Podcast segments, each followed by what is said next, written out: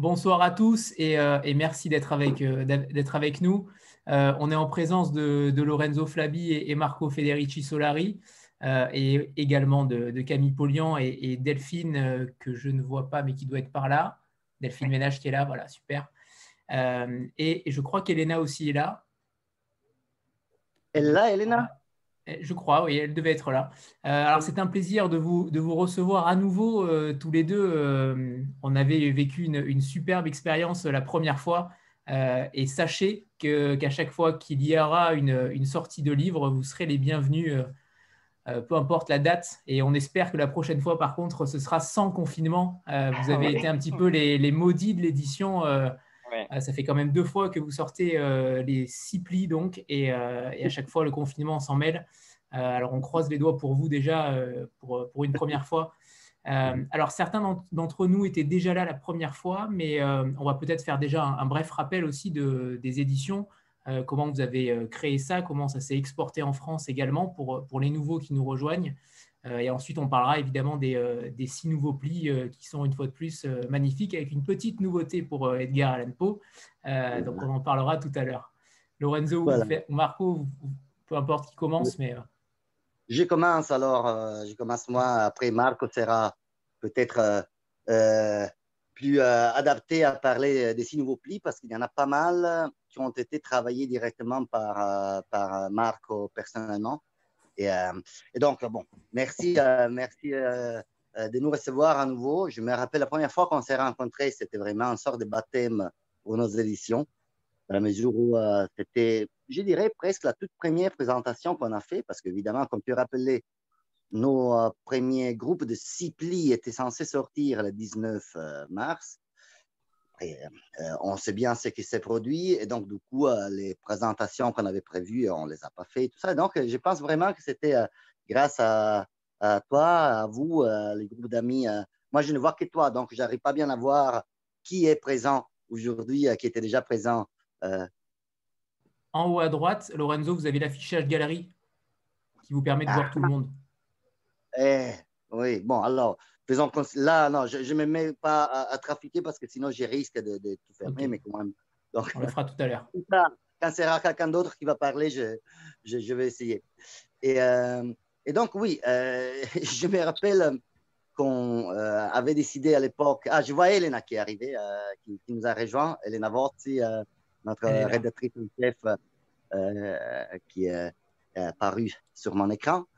Et euh, donc, euh, je disais, la, première fois, c'était une sorte de baptême où, enfin, on pouvait quand même présenter une maison d'édition à venir, non? Parce que les livres n'étaient pas vraiment sortis, n'étaient pas vraiment en librairie, ou étaient en librairie, mais il y avait des libraires qui ne les avaient pas reçus pour des questions techniques, des logistiques difficiles et c'est quelque chose qu'on peut bien comprendre, euh, la difficulté à faire voyager. Il s'agissait quand même de, de 24 000 exemplaires qui voyageaient euh, en France pour les six, euh, les six titres. il y en avait qui sont restés un peu dans des, dépôts. sur l'autoroute, donc il y a eu quelques difficultés. Mais enfin, là, à six mois et quelques de distance, euh, sept même, je pense qu'on peut quand même dire que la réaction euh, euh, des lectrices et des lecteurs en France a été quand même extraordinaire. nous, qu'on a cette sorte de bizarre privilège de pouvoir suivre les deux marchés, les marchés français et les marchés italiens en même temps, parce qu'on a la maison d'édition en Italie, j'y arriverai bientôt, quand même, on a pu voir qu'il y a eu en France une réaction très forte euh, de la part de tous les secteurs, tous les acteurs du monde du livre, euh, à partir des gens qui vont physiquement acheter euh, leurs livres dans les librairies, et, mais en passant par les libraires, par les diffuseurs, les promoteurs, les agents de presse, peut-être plus fort qu'en Italie, où il y a eu une sorte de... on s'est un peu endormi. Euh, donc, si on regarde les deux pays, euh, le mois de juin, par exemple, a été pour la France un bon mois d'un point de vue commercial euh, pour le monde de l'édition. Alors que pour l'Italie, c'était demi-catastrophe, on va dire. Donc, tout le 2020, ça va finir un peu mal. Les plis, donc, nos six euh, premiers titres ont commencé à voyager, à trouver leurs lecteurs, leurs lectrices, et c'était avec euh, un véritable enthousiasme qu'on avait donc décidé de réélaborer notre plan d'édition pour l'année 2020. Et euh, on a décidé, donc on s'est dit, là je vous parle, on au mois de, mai, juin, on s'est dit, à la place, un lieu que faire sortir deux nouveautés au mois de septembre, deux autres nouveautés au mois d'octobre. On va faire six titres le 10 novembre. Ça sera la deuxième vague du pli de l'Orme. Et parce qu'à partir du 10 novembre, c'est certain que les choses iront largement mieux d'un point de vue euh, du Covid. Donc, on avait tort, malheureusement. On croise les doigts pour le futur et, euh, on espère vraiment voir la lumière euh, pas trop loin au fond du tunnel. Et euh, nous, comme maison d'édition, moi, j'avais préparé tout un groupe de livres des éditions Lorma. Je vous fais juste voir un titre qui n'est pas sorti et qui devait sortir le 27 novembre en Italie, qui peut être un peu représentative de ce qu'on fait en Italie depuis différentes années, depuis 2012. Donc, ce titre-là, vous reconnaissez le nom de Annie Ernaux, euh, c'était La donna gelata en italien, La femme gelée, euh, un livre magnifique qui n'a jamais été traduit, euh, comme presque tout le reste de Annie Ernaux avant les éditions Normand en italien. Et donc, ça sera un titre important du début du 2021 pour nous. On va commencer la Renaissance 2021 avec un titre qu'on sait à quel point est aimé par des générations de lectrices et de lecteurs en France. Et euh, Annie Ernaux est représentative d'une sorte d'écriture de, euh, de recherche, euh, même euh, pour sa position dans la société. nous trouvons que ça nous représente très bien. Nous, on fait surtout en, Italie de la littérature française et allemande. C'est les deux grands pays, les deux grands bassins littéraires voilà, chez lesquels on a attente pour construire notre catalogue qui compte désormais 140 titres euh, à peu près. Et euh, donc, ça, c'est en gros, je vous dis en gros, euh, l'Orma Editore. Après, donc je le dis pour les amis qui ne connaissent pas du tout, quand on a décidé à un moment donné de, s'élargir, de, de, compléter, si on veut, les projets de l'Orma, c'était naturel pour nous faire construire ce pont physique avec la France qui est une sorte de deuxième patrie, euh, une patrie d'élection, euh, même une patrie de formation pour ce qui me concerne. Moi, j'ai travaillé, j'ai étudié, euh, j'ai fait ma thèse et en littérature comparée. Et dans la littérature française, Marco et moi, je parle de nous deux parce qu'on est les deux fondateurs et parce que c'était à cette époque-là qu'on avait décidé qu'on aurait complété les projets de l'ORM en ouvrant la maison d'édition en, France aussi. Euh, vraiment, pour Marco et moi, la littérature française a été une, euh, patrie. Pour Marco, la littérature allemande, de la même façon. Pour moi, un peu moins. Euh, moi, je parle très mal allemand, alors que Marco parle très bien. Mais c'est une sorte de Heimat, pour utiliser un terme allemand. Donc, cette belle parole, mot allemande, qui n'est donc pas que la, patrie physique, euh, même le terme patrie, ce n'est pas super joli, on peut le questionner. Mais euh, le terme Heimat, euh, c'est plus joli, c'est plus beau, c'est plus vaste. Et la littérature française, c'est pour nous quelque chose dans lequel on a vraiment grandi.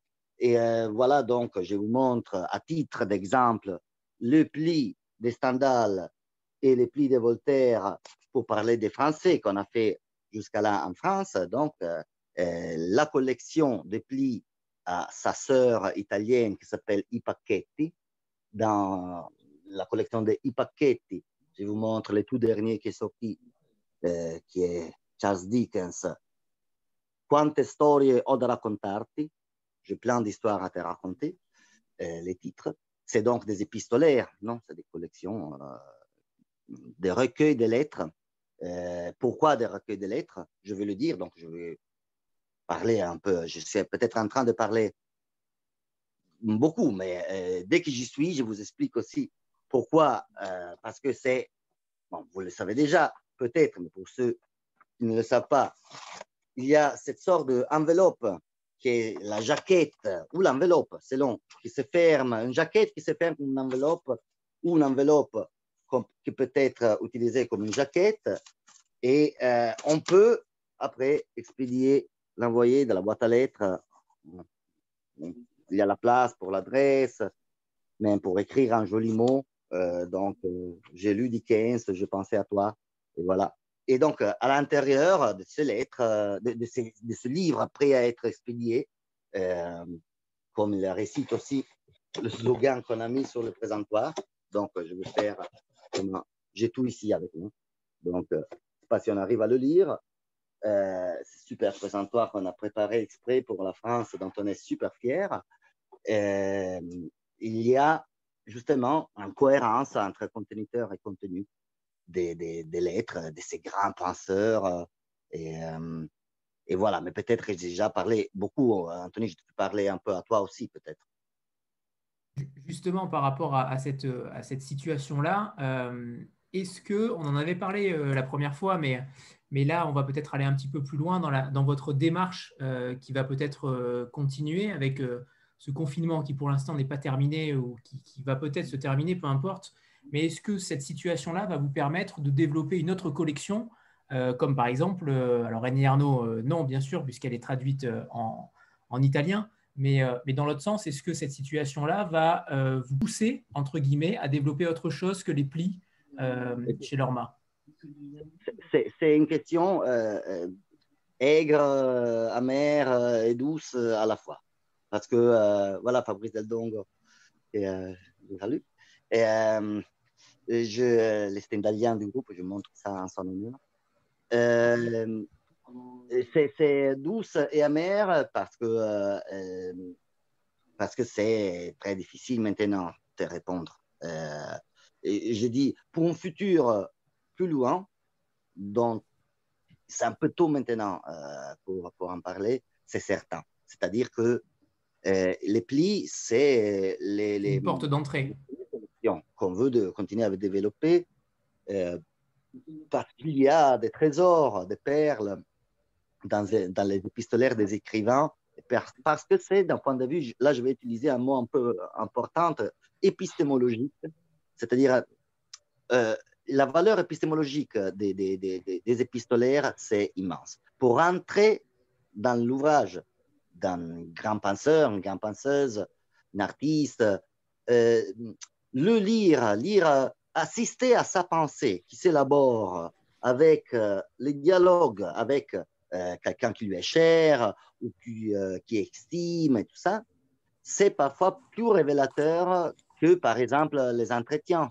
Donc, même pour connaître de près ces, ces auteurs qu'on aime ou des auteurs qu'on ne connaît pas encore, je prends, par exemple, prénom Pessoa, juste, voilà, que j'ai ici. Non, Pessoa, c'est euh, les, grands poètes portugais. C'est un poète très particulier qui a écrit avec euh, différents hétéronymes, euh, donc pseudonymes, on va dire, en gros, même si ce n'est pas exactement la même chose. Et qui a construit des personnages littéraires qui étaient des poètes, qui écrivaient chacun avec son style, son style et tout ça. Moi, personnellement, qui suis un lecteur de Pessoa depuis mon adolescence, donc je le lisais en italien dans des super belles traductions de Luciana Stegagno Picchio et Antonio Tabucchi. Et je sais qu'Antonio Tabucchi est très aimé en France encore aujourd'hui. Et euh, j'ai compris vraiment Pessoa, j'ai eu l'impression de comprendre vraiment Pessoa seulement quand j'ai commencé à travailler sur son épistolaire. Donc, ça pour dire qu'on veut continuer cette collection pour même d'autres raisons, mais on veut s'élargir. On voudrait s'élargir euh, avec euh, des livres d'abord italiens, qui manque en France.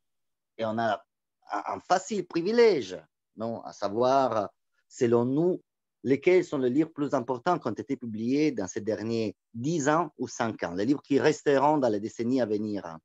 Nous, on est ici, c'est facile, d'une certaine façon, quand nous était facile, savoir, moi j'habitais en France pendant, c'était quoi, 11 ans, Et euh, Annie Ernaux, c'était l'évidence d'un grand écrivain pour moi. Et, savoir, découvrir qu'en Italie n'était pas publié, c'était une, super heureuse déception, si tu me comprends. Déception, parce que je me suis dit, mais mince. Alors, mais comment c'est possible qu'un auteur comme ça a échappé euh, non, dans la toile éditoriale italienne? Et, euh, et euh, heureuse parce que, voilà, Marco et moi, nous apprêtons à, nous apprêtions à devenir éditeurs et donc on, l'a pu faire directement, personnellement, nous. Ça sera invertir les vecteurs, les prochains passages. Donc, proposer en France des Italiens. Mais la liste des titres, les, les, les projets des traductions, tout ça, c'est quelque chose qu'on a, on a, on a congelé, euh, Anthony. Cette année, on l'a congelé. À un moment donné, euh, on y pense parfois, euh, mais après, on a besoin de s'ouvrir une bouteille de vin parce que parce que c'est difficile de prévoir. pour le mois de mai, par exemple, on pourrait déjà commencer à penser qu'au mois de mai, on peut proposer quelque chose qui sort des plis, mais peut-être la chose plus sage sera y penser pour la rentrée euh, de septembre, août-septembre 2021. Donc, euh, euh, je reste sur les vagues directement pour, pour les raisons qu'on peut comprendre. C'est légitime, en effet, de, garder, de rester sur ses acquis. ça, vient de débuter, donc en effet. À chaque fois qu'on a essayé de programmer quelque chose, Camille le sait bien, on, on décide, même, même pour les, belles choses, on devait se voir avec euh, euh, Camille et Sylvie des trams euh, à, Paris. et la semaine on devait se voir, il y a eu des, questions liées au, Covid qui nous ont empêché de le faire. et je ne sais pas combien de tickets j'ai acheté et après j'ai dû des billets de train ou d'avion comme tout le monde, hein, pas que nous, mais évidemment, quand on doit euh, partager sur deux nations, ce n'est pas la bonne période pour le faire, le 2020, ça c'est sûr. Dans, les, dans, les, dans la première collection, il y avait, euh, il y avait un auteur qu'en France on connaissait peu, c'était Léotardi. Euh, sur cette session-là, en novembre, c'est plutôt peut-être Verdi. justement, est-ce que sur chaque session, vous allez essayer d'instiller un, un, auteur comme ça qui sort un petit peu des sentiers battus et qui permet de, de faire découvrir aussi la collection euh, un petit peu plus loin que les auteurs qu'on connaît déjà? En italien, certainement. En italien, euh, euh, on veut garder en italien, je ne sais pas, peut-être Marc, tu veux répondre toi? Moi, j'ai peur même, en ne vous voyant pas, comme ça je vais trafiquer pour voir si j'arrive à... Comme, oui. oui. comme, comme, comme le disait, euh, chaque vague, on, voit, on, veut proposer un italien. On a proposé Verdi, qui, je pense, c'est un italien très particulier parce que ça amène avec soi tout ce monde de l'opéra, de la musique, ce langage, disons, international européen, et pas seulement européen qui est la musique. Et il a été déjà, en son vivant, une célébrité mondiale. Et alors, je crois qu'il peut peut-être avoir une réception différente euh, par rapport à Leopardi, que c'est vraiment le grand poète national qu'on étudie au lycée en Italie, que tout le monde en Italie connaît, mais qui n'est pas vraiment hum, très exporté euh, euh, à l'étranger. La prochaine vague, on pense de, porter un autre grand penseur italien qui est Gramsci, le grand penseur marxiste. Et peut-être, oui, c'est cette idée d'amener un goutte d'Italie chaque fois par ces personnages qui ont un, vraiment un, horizon international aussi. Euh, Léopardi, qui est moins connu, a vraiment la, la, la, la grandeur d'un penseur et d'un poète de, de, mondial, disons. Oui, euh, j'y rajoute, je peux? Oui, oui, bien sûr. Bien sûr. pardon, parce que je suis en train, je dois avouer à tout le monde, donc je vous ai vu là, enfin, que euh, ce petit truc-là, mon, euh, mon, ordinateur, euh, aujourd'hui m'a trahi. Et donc, à la place d'être avec l'ordinateur, parce qu'il y avait des mises à jour à faire, à le savoir, donc j'ai risqué d'être en retard, j'étais en train de le faire avec les, les, les, C'est là que j'ai pris Bon. un exemple de, de, pas que, disons, l'auteur italien, mais même de l'auteur moins connu, comme tu disais, Anthony, justement, c'était, nous, on a décidé de travailler sur les grandes icônes, les icônes de la pensée, les icônes de la littérature tout ça. Même pour aller un peu, disons, casser les stéréotypes qu'il y a autour certains des grands classiques. Le cas de Verdi, par exemple, que tu mentionnais. Verdi, pour un italien, c'est le grand auteur du Risorgimento, donc ce grand mouvement qui a mené à, la réunification italienne. Euh, euh, tous, les, Italiens savent, par exemple, que on écrivait sur les murs les, les, euh, sur les murs de Rome, de Turin, de Florence, Viva Verdi, que vive Verdi, non Et on l'écrivait pour faire allusion aux grands compositeurs, les grands musiciens qui étaient ultra populaires à l'époque et tout le monde connaissait euh, les airs de ces opéras, mais aussi faire allusion à Vittorio Emanuele, re d'Italia. Non Vittorio Emanuele, roi d'Italie. Les initiales de ces lettres allaient exactement mettre, à, construire les mots Verdi. Et euh, à ce point, la figure de Verdi est institutionnalisée. C'est l'unité d'Italie. Quelque chose qui s'est produit en 1861 et donc d'un peu loin. Je veux dire, quelque chose qu'on étudie à l'école, mais, mais ce n'est pas vraiment un peu loin, un, peu, un, peu euh, figé dans les livres d'histoire. Et Verdi, qui on voit derrière toi, euh, la figure, c'est non, avec euh, son chapeau, sa barbe, le regard un peu sévère, on pourrait avoir donc l'impression de ces grandes figures de l'histoire euh, qui ne parlent pas vraiment beaucoup euh, quand c'était quelqu'un, c'est pas de la deuxième République. Euh, alors que on découvre à travers ces lettres la personnalité débordante d'un homme qui était d'une vitalité plus similaire au personnage de l'Italien dans les livres ou dans les films, par exemple, qu'on peut faire à l'étranger, où il y a l'Italien qui aime jouer, euh, euh, un peu goujat éventuellement, mais super, voilà, qui, qui, bouge beaucoup les mains, alors que c'est pas vrai que nous, Italiens, bougeons beaucoup les mains. Je suis en train de le faire, ça c'est évident. et quelqu'un qui aimait beaucoup rire.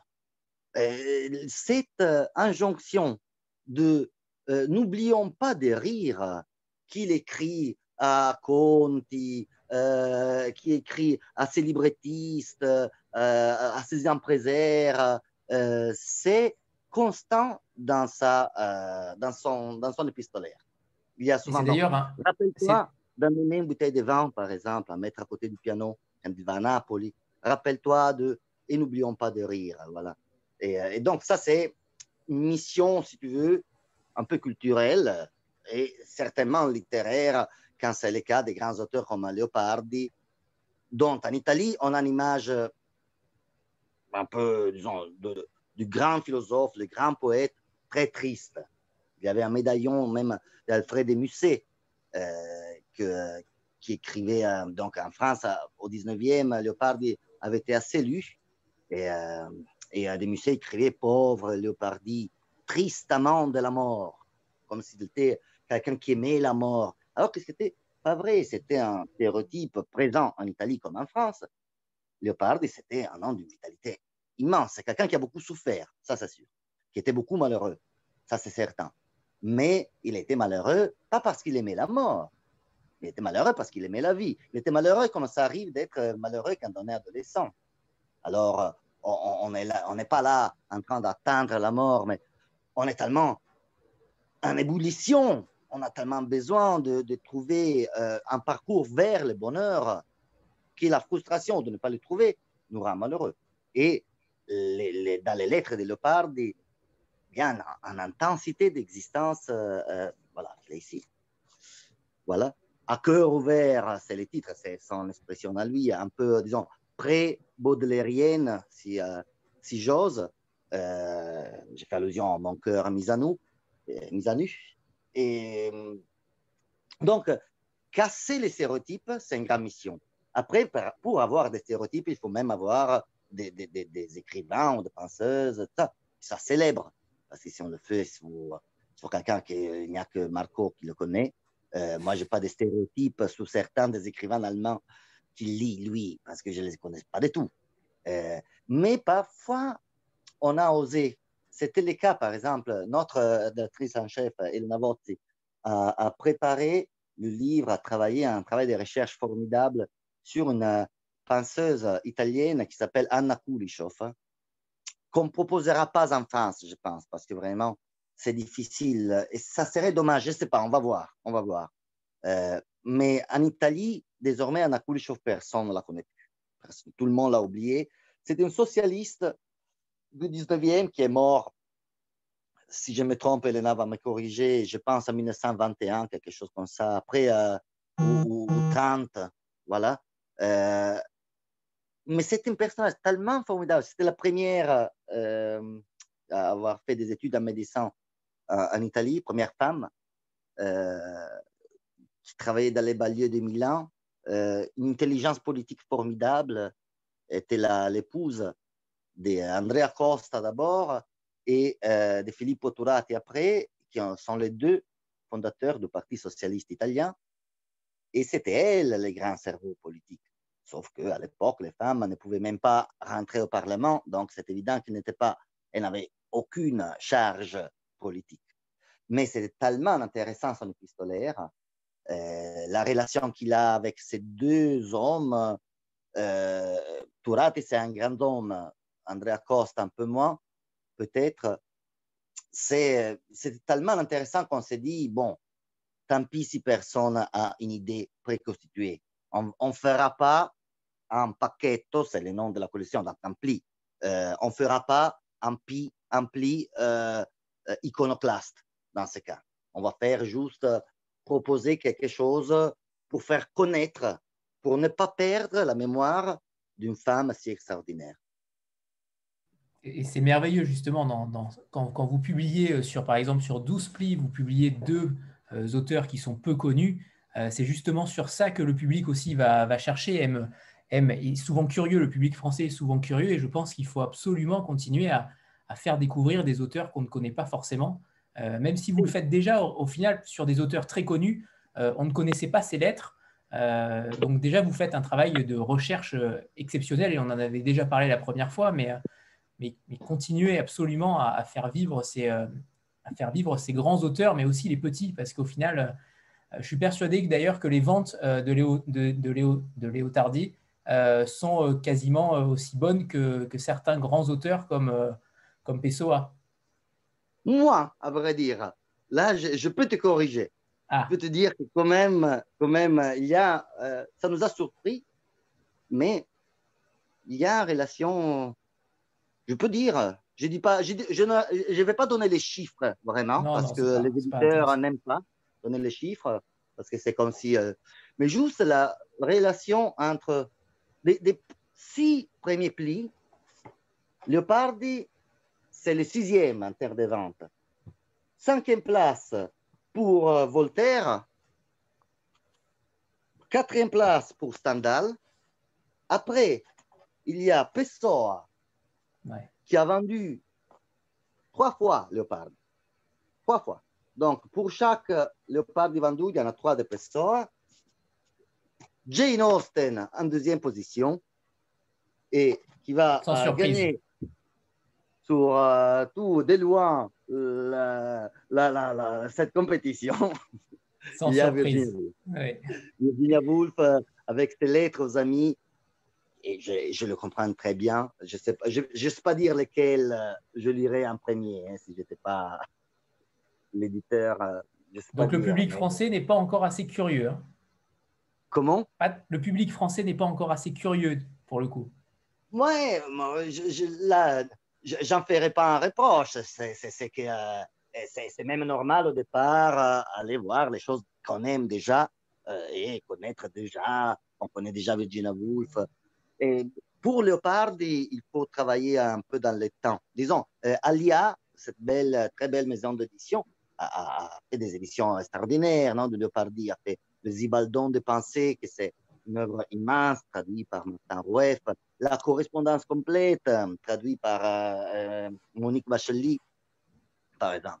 Et c'est des très belles éditions qui s'adressent à un public plus des spécialistes d'habitude. Donc, je pense qu'une force de notre collection peut être aussi celle d'arriver à un public plus vaste, parce que c'est difficile de penser que quelqu'un qui veut savoir un peu de Leopardi, ok, c'est pas, euh, euh, veut se rapprocher un peu de la grande poésie italienne, va commencer par le 2300 pages de l'épistolaire complet de Leopardi. Ça, euh, Alors, cette petite collection, ça peut, aider.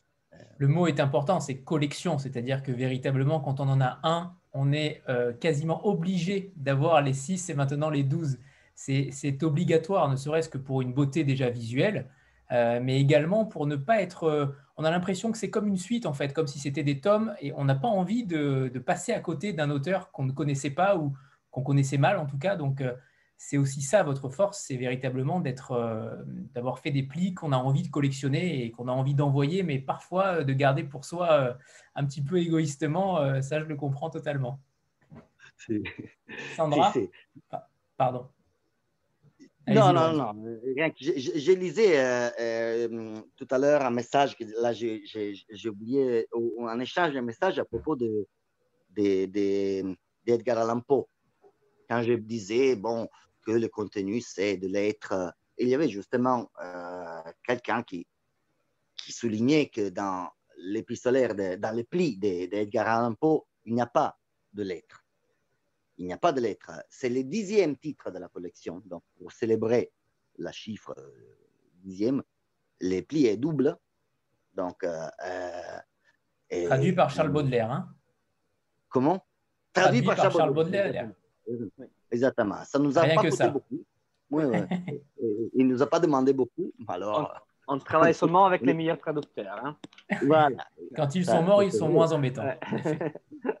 C'est vrai, c'est vrai. D'abord, euh, d'ailleurs, euh, on, a, c'est, un peu honteux, on n'a même pas encore mentionné euh, les, traducteurs.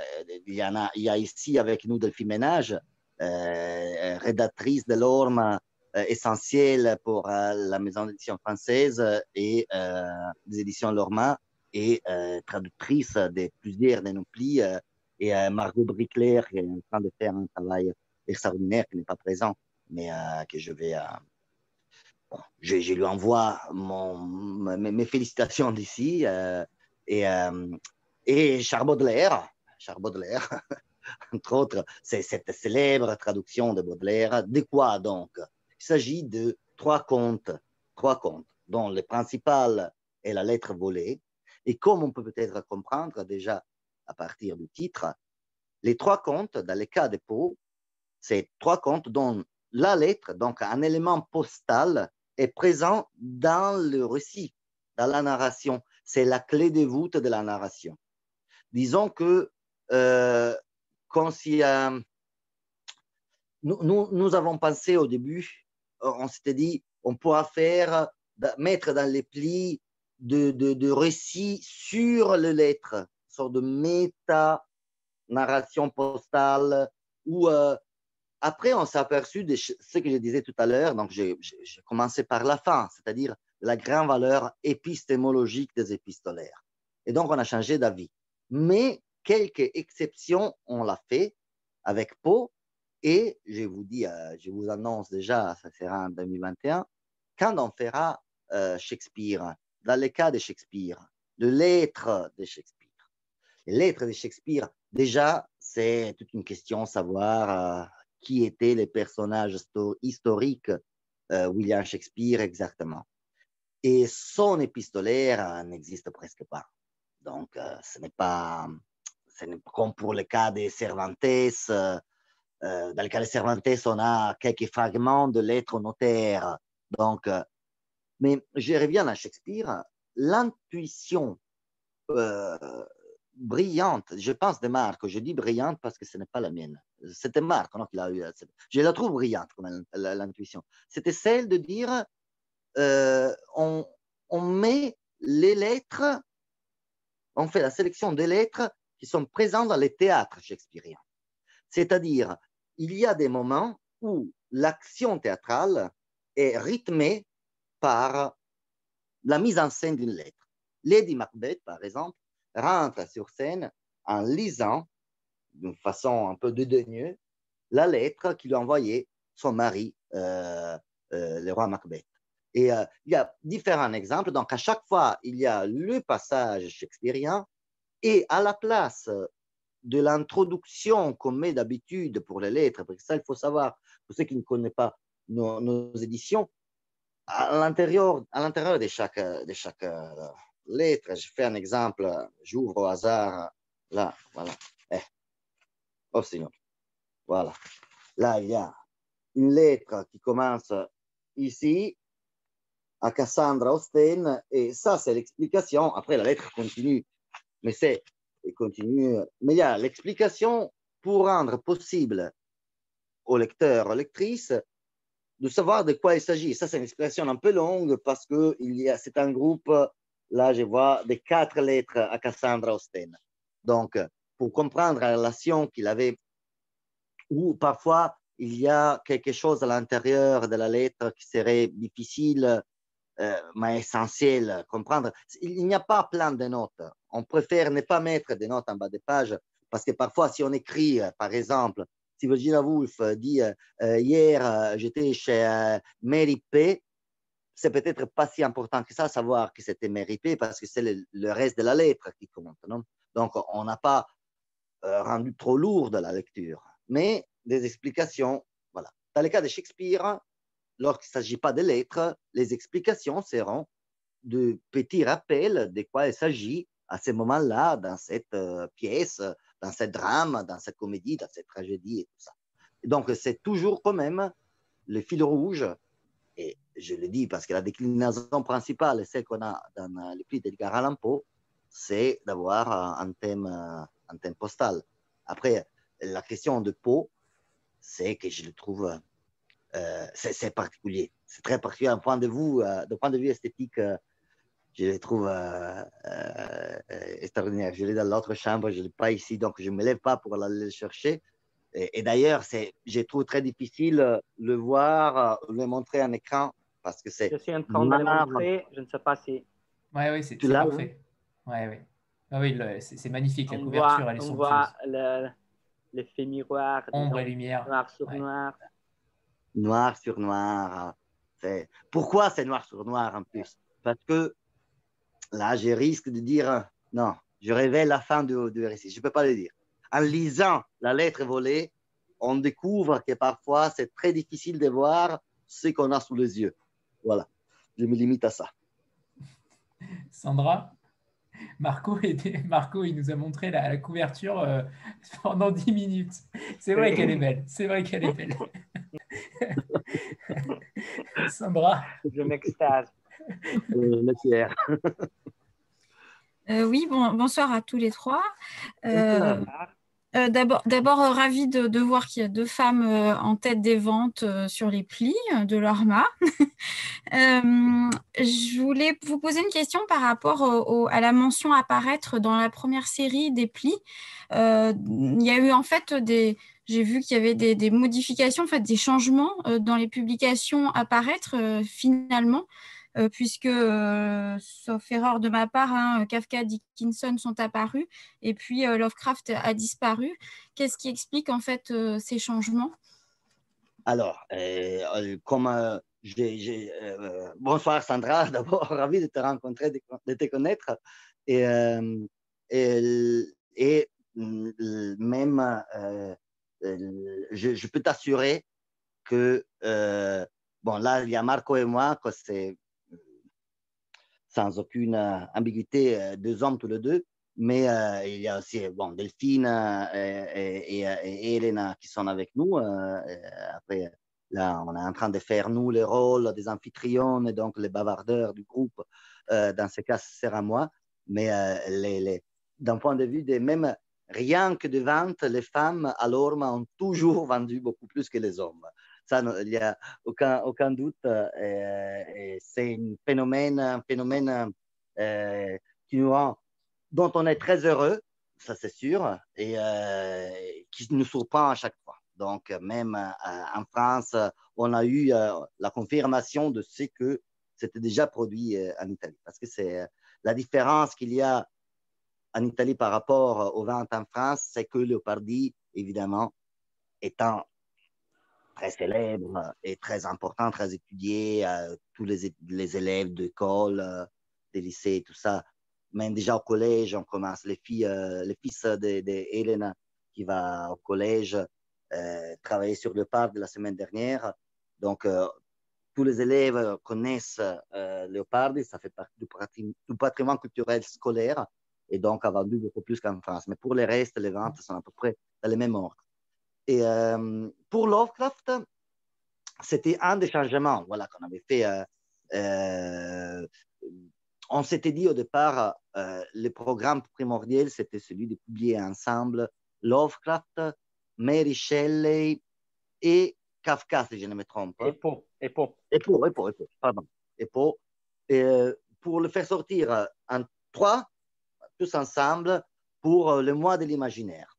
Donc, faire un sort de petit, euh, euh, petit endroit, préparer un petit, euh, place pour, sur l'étagère à côté des autres livres pour ces trois grands faiseurs d'imaginaire, disons.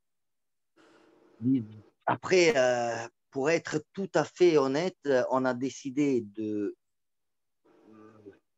de renvoyer Lovecraft pour avoir euh, un ordre plus, euh, comment dire, un équilibre meilleur, ne pas présenter trois écrivains si similaires d'un certain point de vue, euh, comme genre littéraire, avec d'autres comme Verdi. C'était déséquilibré. Donc, on l'a renvoyé en 2021 et on aura même un petit peu plus de temps pour travailler. vous voyez, par exemple, Lovecraft, c'était un écrivain très intéressant très euh, tourmenté, et, euh, mais pas forcément super intéressant dans ses lettres. Je veux dire par là que dans sa vie privée, peut-être que lui, c'est le cas d'un homme qui a donné son mieux dans ses ouvrages. J'ose le dire, même pour un monstre sacré, on hésite encore, on verra, que c'est Baudelaire. Euh, moi, j'ai travaillé personnellement sur le pistolaire de Baudelaire. Euh, c'était un moment, c'était un peu une déception, on va dire. L'épistolaire de Baudelaire, de ne m'a pas particulièrement passionné, quand c'est le cas, par exemple, de celui de Stendhal. Stendhal, c'est exceptionnel toujours. À chaque fois qu'il écrit à sa sœur, à Lord Byron, n'importe lequel soit son euh, interlocuteur, il est toujours Henri Bail, un homme d'une intelligence suprême, d'une sagesse, d'une générosité. Alors que Baudelaire, quand il écrit, surtout quand il écrit, il, euh, on, y découvre toute son angoisse de vivre, mais pas dans sa sublimation poétique, mais il s'agit de l'angoisse de vivre euh, le quotidien. Donc, il parle toujours d'argent, toujours le fait qu'il y a son tuteur qui ne lui donne pas assez de sous pour organiser une fête plutôt que euh, il écrit. Le cas de Lovecraft, c'était un peu, ça s'est un peu reproduit. Après, je ne veux pas dire par là qu'on n'arrive pas à élaborer un livre de ces dimensions qui ne contiennent que des choses intéressantes. C'est le cas de Baudelaire. C'est peut-être disons que dans le cas de Lovecraft, la publication qu'on a fait en Italie, ça peut être encore amélioré. Donc, euh, on a besoin de, de, de, la travailler encore. encore. Oui, en plus, les technologies coutues. Donc, euh, il y a plein de lettres. Baudelaire aussi. Hein. Euh, pour ce qui concerne la misogynie entre Baudelaire et, et Lovecraft, c'était difficile de choisir lequel était pire. Mais on le fera. Je pense qu'on le fera. Marco? Je voulais seulement euh, dire que Lovecraft, on a vraiment fait une petite enquête pour euh, raconter la, seule histoire d'amour qu'il a eue et sur laquelle on a peu de documents, on a des lettres, mais elle, la, femme, a détruit toutes les lettres. qui lui a écrit, qui, qui peut-être il y en a qui, qui doit être affreux. Et, et, alors, on a construit vraiment une sorte, de petit roman épistolaire parce que, comme Lorenzo disait, les lettres en soi ne sont pas si intéressantes que ça. Et vraiment, il y a cette débordante, débordante misogynie qui est vraiment exécrable. Et c'est vraiment un homme, c'est un adolescent qui est resté adolescent toute sa vie. Et c'est peut-être pour ça qu'il a pu euh, vraiment interpréter toutes les peurs que nous avons d'enfance, dans l'adolescence, mais qu'il dans ses lettres, on, voit, il a vécu toute sa vie avec euh, les tantes, il est resté cet homme-là, et il écrit, quand il n'écrit pas des, des, mondes extraordinaires qui ne sont pas sur cette terre, quand il parle de cette terre, il comprend vraiment rien.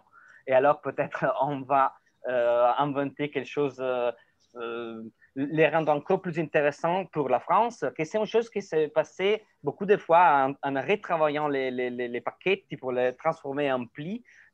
Pas seulement la traduction, mais aussi il y a, on a des années d'édition derrière de nous qui, qui nous ont fait comprendre des choses et aussi quand tous les fois quand on reprend un livre, on peut le, le, retravailler. J'ai l'impression qu'on peut toujours améliorer des choses. Et ça se passe avec le travail avec euh, Delphine Ménage, c'est pour nous si précieux parce qu'elle trouve toujours des choses qui n'étaient vraiment parfaites dans le travail italien et on a beaucoup de, choses améliorées. Et c'est pour ça qu'il y a maintenant des éditions de Pacchetti en Italie qui sont amélioré après les plis français. Euh, on, a, on a eu cette, Et après, il y a cette belle euh, et, étrange expérience qui est de, traduire soi-même ou de se voir, se traduire ou voir son travail de cette autre perspective. On a, Lorenzo disait que, que tout le travail sur, les plis, c'est un travail de recherche, de découverte. On cherche de montrer des icônes de du pensée, des personnages très connus dans une façon différente. La même chose, tu peux revoir, revoir ton travail euh, euh ta recherche et tu découvres une autre façon de la présenter et la présentant dans un autre pays. Le cas de Verdi, on a, aussi changé des choses qui étaient très euh, claires pour des Italiens, mais qu'on devait un peu euh, adapter pour la France, ou les cas, peut-être Delphine après va nous parler de ça, de Mary Shelley, où il y avait, il y avait une lettre en italien qui est très, très jolie parce qu'elle écrivait, elle écrivait, euh, Mary Shelley a vécu beaucoup en Italie, elle a écrit des lettres en, en italien qui est un italien très joli pour un italien à lire parce qu'il y a des fautes, il y a des choses très passionnantes en italien. C'est l'italien du langage de l'opéra de Verdi, pas le langage que, que Verdi vraiment écrit, mais de, de ce langage poétique que tous ces gens-là lisaient et écoutaient et pensaient être vraiment l'italien de la communication. Et ça n'avait aucun sens de traduire en lettres en italien de Merichel en français. Et alors Delphine a fait une recherche et a trouvé une très euh, belle lettre qui devait être aussi une lettre un peu euh, amusante parce que les, plis de, de, de, de est très particulier parce que c'est euh, les plis peut-être avec la lettre la plus longue mm, de tout, parce qu'il y a au centre cette longue lettre conte où elle, euh, c'est les récits de la mort de Percy Bysshe et les poètes euh, qui meurent en Italie pendant qu'ils sont très jeunes et ils sont mariés. Et, ils sont mariés et cette, cette lettre, c'est vraiment un grand conte gothique avec tous les éléments extraordinaires du, conte gothique, mais en plus, c'est le récit d'une histoire vraie. Et après cette euh, conte, Lorenzo avant parlait de l'équilibre qu'on doit trouver dans la collection, mais aussi dans les livres, on doit trouver des fois un équilibre. Après, on ne voulait pas présenter cette, image trop, sombre de, de, de, de Mary Shelley. Alors, on a rajouté aussi des lettres un peu plus légères. Et euh, euh, la lettre en italien avait cette, cette boule-là et euh, Delphine a trouvé une lettre très jolie où Shelley parle de Paris et des Français, comme il, il, il, il, de la mode. Et il a trouvé vraiment la, la, façon pour rééquilibrer cette, cette pli qui ne devait pas être trop, trop sombre, comme, comme je disais.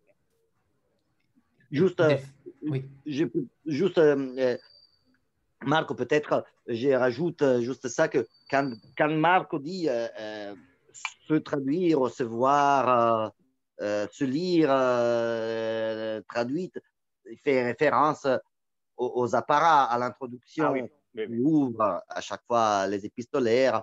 il y a toujours une introduction sur tout le parcours qu'on s'apprête à lire. Et après, comme je disais tout à l'heure, les petits chapeaux d'introduction à la lettre ou au, groupe de lettres euh, qu'il y a. Voilà, juste ça. Après, je rappelle aussi, dès que j'y suis, lorsque je fais euh, euh cette parenthèse sur les apparats, nous, nous y tenons beaucoup. C'est quelque chose de très important. C'est le travail éditorial, proprement dit. À l'intérieur de chaque pli, après, il y a quatre pages, euh, les quatre pages centrales qui sont petite euh, ouverture, fenêtre, aperçu iconographique, donc quatre pages d'images, euh, pas forcément quatre images. Voilà, Marco, je vois Marco qui les montre. Euh, là, c'est dans, dans, ce cas-là, c'est quatre visages. Parfois, ça a des documents, des papiers, des dessins. Dans le cas, par exemple, de Apollinaire. Voilà, là, il y a, par exemple, ce que Marco montre, je le vois sur mon écran, c'est la banquenote des 1000 lire euh, qui était encore présente en circulation euh, euh, quand, je ne sais pas, jusqu'à, peut-être qu'il y a écrit en bas, on l'a écrit jusqu'à quel âge, à quelle année était en circulation? 81. C'est vrai? Tu m'écoutes? Oui. Si, si, si, si, non, parce que moi, je me, je, me la rappelle, je ne suis pas si vieux que ça. Je veux dire, j'étais bien existant, mais j'en ai un souvenir. Ça a continué à être en circulation pendant les années 80 quand même. Ça, c'est certain. Après, peut-être que ça a été, oui, justement, c'était arrêté de la produire. Euh, oui, c'est ça. Oui. Et, euh, et c'était l'image de, de, de, Verdi, euh, la première image, parce que c'est sur les banconotes. Hein, je ne savais même pas qui c'était, ce vieux monsieur-là avec la barbe. Et les mille lire verdiennes, c'était par exemple, on ouvrait l'introduction en Italie, en italien, avec cette référence à, à, Verdi, à, aux banconotes, et on l'a un peu changé, adapté euh, pour, pour le pli français. En plus, cette introduction sur Verdi, c'était le premier texte qui est écrit pour nous cette ce monsieur qui s'appelle Eusebio Trabucchi, qui firme, qui signe, qui signe l'introduction euh, et euh, qui est, à vrai dire, euh, les pseudonymes, les noms collectifs qu'on a choisis pour les travaux qu'on Marco et moi nous faisons ensemble et que parfois on a élargi à d'autres personnes qui travaillent avec nous. et c'est une jolie histoire d'amitié, disons. Euh, Eusebio Trabucchi, ça vient du nom de pseudonyme qu'utilisait un grand poète italien et un grand, un grand critique littéraire italien, euh, Eugenio Montale, le premier prix Nobel pour la littérature en 1975. Et les critiques, c'était euh, Gianfranco Contini, qui sont écrits en une relation épistolaire qui a duré 70 ans. Et tous les deux ont vécu beaucoup. Et, et euh, voilà, donc Eusebio, c'était comme Lance signé, comme ça me signait Montale, Trabucco, c'était les noms de Gianfranco Contini, les noms de plus de Contini, et on a fait cette fusion, cette crase entre les deux. On a construit Eusebio Trabucchi le soir où on a envoyé chez l'imprimerie, euh, euh, chez l'imprimeur le, pli de Verdi. après avoir terminé cette, cette, cette cette introduction. On avait travaillé beaucoup, je me rappelle, et on s'était dit comment on peut faire. On va signer Lorenzo Flabbi, Marco Federici Solari, Marco Federici Solari et Lorenzo Flabbi. Non, mais quand même, bon, on s'est dit oui. Deux grands amis comme Montale et, et, et Contini viennent nous aider et on a décidé de créer ce personnage. C'est pas un secret, hein. Pas, on veut pas. Voilà. Stéphanie et après, on passera aussi la parole à Delphine euh, sur le travail de traduction. Je pense que c'est très important. Euh. Mais je pense qu'Amandine a une question, à mon avis, là-dessus. Donc, euh, on va laisser d'abord Stéphanie. Oui, bonsoir à tous. bonsoir Lorenzo et Marco. Et alors, vous avez peut-être déjà un peu répondu à ma question, en fait, mais puisque vous travaillez sur la littérature épistolaire essentiellement, euh, je me demandais en fait euh, comment on fait pour, euh, enfin comment vous organisez vos recherches pour trouver des correspondances qui ne sont pas forcément connues? Est-ce que vous pensez qu'on peut encore trouver des correspondances inédites chez des grands écrivains? Donc du coup, comment ça s'organise ces recherches? Est-ce que c'est vous qui les faites? Et quel est votre rêve d'éditeur en fait? Quels sont les auteurs euh, que vous admirez particulièrement, que vous aimeriez publier et dont vous n'avez pas encore trouvé euh, trace euh, de correspondance? Alors, bonsoir Stéphanie. D'abord, le travail de recherche, dans notre cas, c'est un travail secondaire, c'est-à-dire que nous, on travaille sur des épistolaires qui ont été, ont été déjà rédigés par, parce que les travaux dans les archives euh, pour ces grands icônes de la pensée euh, ont été déjà faits dans la plupart des cas, mais ça ne veut pas dire qu'il ne soit pas euh, qu'il manque une idée de service culturel parce que d'abord souvent il s'agit des inédits donc jamais traduits en italien ou jamais traduits en français donc des textes qui ont été établis, rédigés, établis par quelqu'un dans les pays euh, d'origine. Je pense par exemple à Pessoa, c'était, euh, il y a des lettres de Pessoa qui sont des inédits complets en italien, la plupart. Pas la même chose en France parce qu'il y a une édition de lettres françaises qui avait été euh, plus, plus vaste mais euh, la, disposition, euh, ça c'est toujours, disons, de la nouveauté culturelle. Et euh, on travaille là, on n'est pas nous, mais Federico Musardo, qui est un chercheur italien, pour l'Italie, et on passera pour la France. Je, je, vous demande même à vous, je profite, si le faire au moins en, français, euh, pour, euh, on travaille sur euh, les pacchetto, donc j'utilise le terme italien, de Cesare Pavese. Cesare Pavese, on sait que c'est un écrivain, par exemple, qui était beaucoup aimé par, qui est beaucoup aimé par la nôtre Annie Ernaux, qui a écrit sur Cesare Pavese. On, trouve son, son, témoignage sur Cesare Pavese dans les gros livres Écrire la vie, qui réunit presque tout son ouvrage euh, narratif au moins.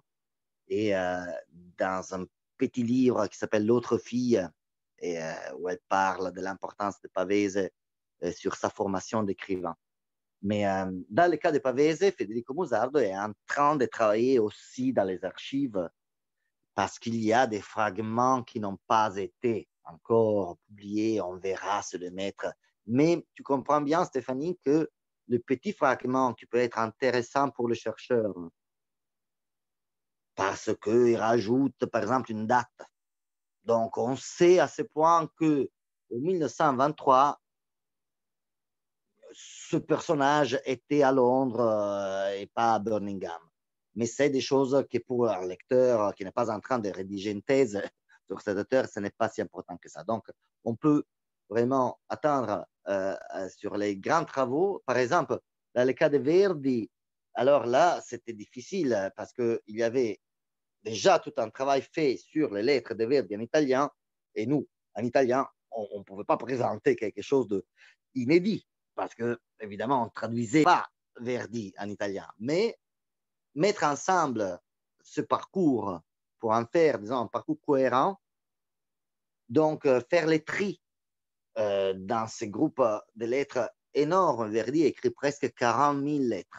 Donc, c'est une quantité débordante, non? On ne sait pas quoi en faire de la plupart. C'est des purs témoignages où on écrit, euh, on le sait bien, je veux dire, on sait bien qu'il y a parfois, même dans nos messages WhatsApp, il y en a qui sont jolis, d'autres qui se perdent dans l'histoire des jours. Euh, on se voit à 16h30, ah non, pardon, j'arrive, c'est un peu en retard. Et, et c'est pas ça qu'on veut envoyer à la postérité comme message. Donc, dans le cas de Verdi, c'était la sélection, le, grand travail qu'on a fait. Après, euh, je ne sais pas si Marco, entre-temps, a eu le temps pour penser en réponse à la deuxième partie de ta question sur l'auteur ou les auteurs, l'autrice qu'on voudrait eh oui, c'est difficile parce que c'est beaucoup de fois, ce sont des hommages. On a déjà fait, au début, on a fait vraiment les grands écrivains ou penseurs qui en avaient tant aimé, qui c'était vraiment euh, crucial dans notre, dans formation. On a fait euh, Emily Dickinson, qui a été vraiment...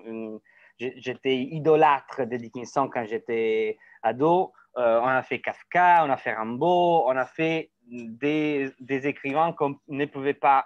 On voulait vraiment euh, un peu aussi le, le, dire merci avec cette soigne éditorial pour ce qui nous avait donné en tant que lecteur. Euh, et euh, après, on a fait aussi des, autres. Verdi, c'était né pour l'occasion. On a cette, la, belle chose de la collection, c'est aussi qu'on a l'occasion de faire, de prendre des anniversaires, de, fêter.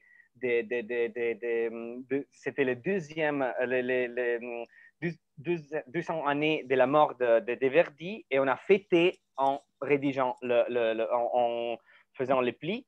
Et mm, on pense des fois de faire, c'est un peu plus compliqué parce que c'est pas, c'est un, auteur qui n'est pas, euh, qui n'est pas si accessible que ça, mais on pense euh, des fois de faire Einstein parce que c'est un personnage incroyable et c'est aussi cet côté de la maison d'édition qu'on voit moins que c'est la passion pour la physique, pour la science, pour euh, cet élément hors littéraire. Et on sait déjà, parce qu'on a fait en Italie un très beau pli de, Marie Curie, où il y a des, correspondances avec Einstein et on a déjà goûté l'intelligence, l'humanité. Ce n'est pas seulement l'intelligence. L'intelligence d'Einstein, c'est connu et c'est une, énorme banalité, mais l'humanité de, cet homme qui était, pour dire une, en première ligne à défendre Marie Curie quand elle était euh, euh, accusée par les misogènes, par les, antisémites quand elle, est devenue la première femme euh, à l'Académie des sciences en France. Elle était aussi l'étranger parce qu'elle était polonaise. Et alors, toutes ces, ces, voix et la première voix qui s'élève pour la défendre, pour dire c'est la, la, plus grande, la première chercheuse qu'on a dans le monde dans ce moment-là, c'est Einstein. Et on a l'impression qu'on peut trouver vraiment des perles dans, son épistolaire.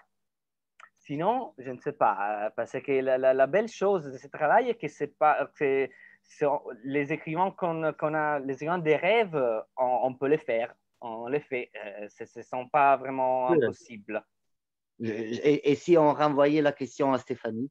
Ah oui. Toi, qu'est-ce que, quel auteur à qui tu penserais?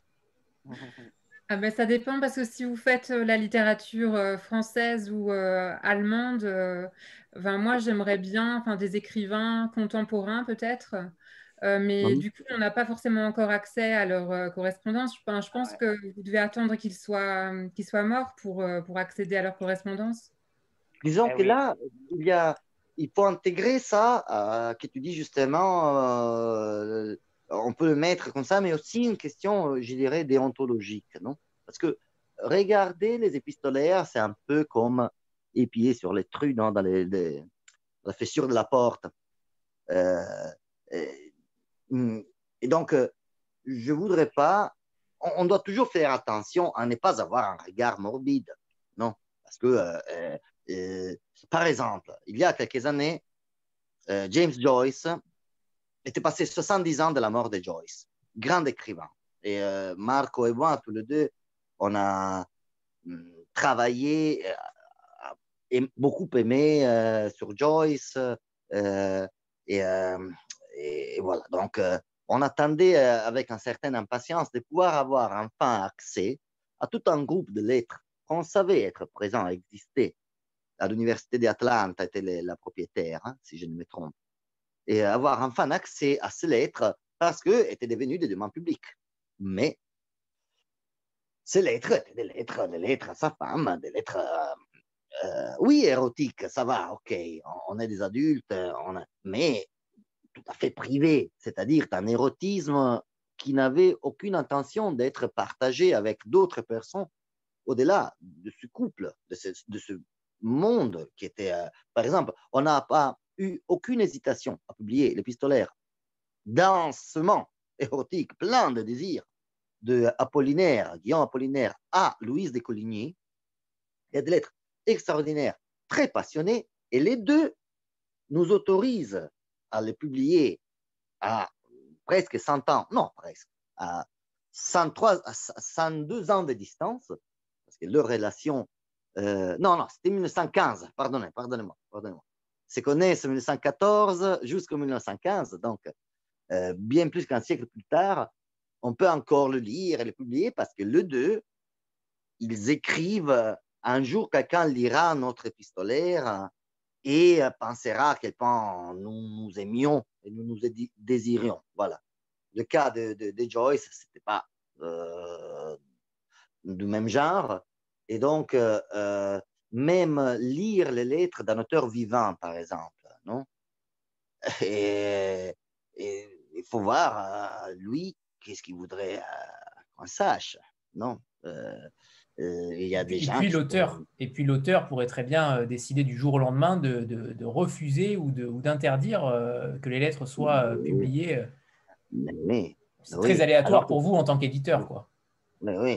Alors que nous, juste en, gardant l'esprit de quelqu'un qui ne veut pas faire un travail morbide, mais un travail culturel, donc, dans tout cas, s'il y a, par exemple, si, si, si je peux dire en toute tranquillité que selon moi, Baudelaire était parfois, euh, avait un peu, un peu, une langue de pute, si je peux dire ça, parce qu'il parlait très mal des gens derrière leur dos.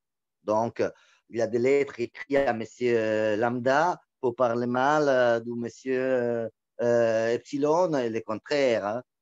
je peux dire parce que tout le monde est mort et loin dans l'histoire. Je ne veux pas vexer personne, je ne veux pas être je pars d'un monument de la culture et de la poésie comme Baudelaire, j'en ai pleinement conscience, évidemment. Ce ne sera pas cette opinion qui va attacher sa réputation. Mais le faire avec des personnes vivantes, ça risque de devenir plutôt euh, non, euh, épineuse comme question. Voilà. Et après, on a. Pardon. Vas-y, vas-y. Euh, oui, alors bien sûr, y a, on, a, enfin, on a vu par exemple des correspondances qui sont déjà éditées, des correspondances entre un écrivain et, et leur maîtresse. Donc, je ne sais pas si vous cherchez plutôt du côté des inédits, parce que c'est vrai qu'il y, a des parutions qui ont été intéressantes dans les correspondances de Camus ou bien euh, de, par exemple, Balzac avec Madame Anska. mais moi, ce que j'aimerais bien, c'est lire des femmes euh, parce que justement, elles ont été euh, tellement peu entendues qu'elles ont sans doute beaucoup écrit pour, euh, pour compenser le fait de justement pas être entendues. Mais alors, j'ai pas de nom comme ça parce que justement, on, ne sait pas, donc il faudrait chercher. Mais ça, ça m'intéresserait vraiment de lire, de lire des femmes. Alors, une femme, par exemple, que j'aimerais bien lire, mais je pense qu'elle n'est pas encore tombée dans, dans, le domaine public, c'est André Chédid parce qu'elle est poète et que elle a sans doute, enfin, si elle a écrit, elle a sans doute écrit de façon sublime. Voilà, une oh. idée. Intéressante, intéressant. Je peux même dire, je me prends encore juste une minute, euh, je me suis convaincu au fur et à mesure dans les années qu'un éditeur se voit ou se, se, se, euh, se définit, oui, pour le livre qui publie, mais aussi de la même façon, avec le même poids pour le livre qui ne publie pas. Non? Donc, euh, nous, euh, on peut dire, euh, l'édition Lorma n'a jamais fait des livres euh, très méchants, je ne sais pas, j'ai dit une bêtise, non, mais des, très mauvais livres, voilà. Voilà, je vois qu'André Chédid a beaucoup plu. on va se renseigner. j'ai certainement besoin de me renseigner personnellement. Et, mais par exemple, nous, on avait décidé à un moment donné, parce que j'en avais un bon souvenir, parce que j'avais mon édition à la maison, parce que j'en avais parlé plusieurs fois et tout ça, de faire euh, Olympe de Gouges. Euh, tu vois, la révolutionnaire, euh, je parle de la Révolution française, qui avait écrit la déclaration des droits de la citoyenne, de la femme et de la citoyenne, non pas de l'homme et du citoyen. Donc, euh, il y a plusieurs petites éditions sur le marché français qu'on peut trouver. donc, il n'y a pas besoin de refaire juste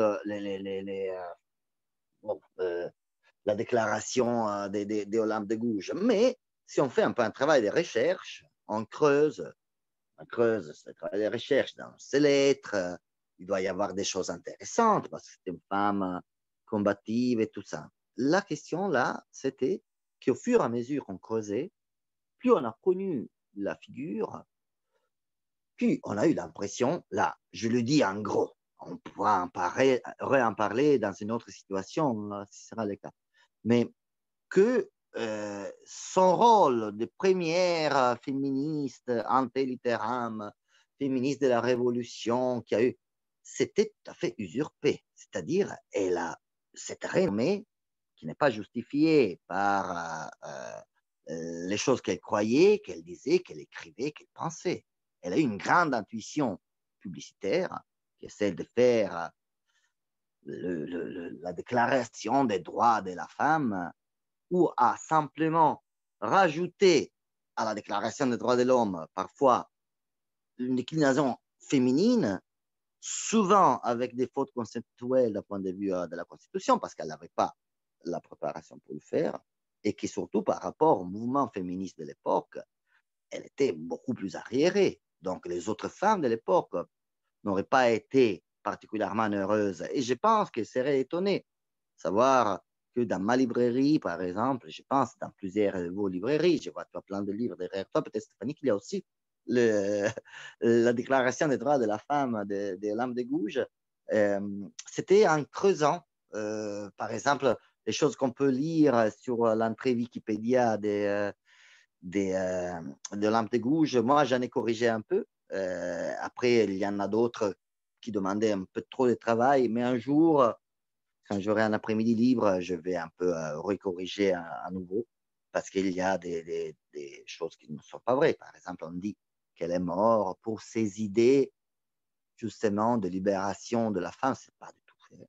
Elle était royaliste avec les, les, les, les, aristocrates révolutionnaires, avec les jacobins. Euh, elle était euh, pieuse avec les cardinaux euh, et athée avec Saint-Just. Donc, elle changeait d'avis selon dans ses lettres.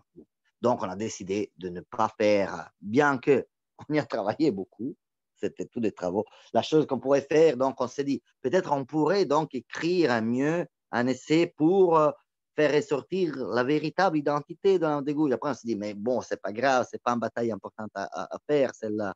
Parce que qui reste, Olympe de Gouges, une sorte d'icône du féminisme anti Et, euh, et c'est pas grave. D'ailleurs, la formule déclaration des droits de la femme et de la citoyenne, c'est très efficace. Donc, euh, c'est bon pour elle. Voilà. Avant de passer la parole à Amandine, euh, avant que j'oublie, on fait une petite photo de groupe euh, et après on passera aux autres questions, mais euh, photo oblige. 3, 2, 1. Joali, je ne sais pas si elle est encore là pour activer sa caméra. Non. 3, 2, 1. Ok, super. Parfait, merci. Amandine? Oui, bonsoir à toutes et à tous. Euh, une question me vient à l'esprit puisque j'ai bien compris le concept de publier des inédits sous un format inédit, donc euh, en italien et en français, mais il y a un certain nombre d'auteurs et d'autrices dont les écrits sont euh, originellement en anglais.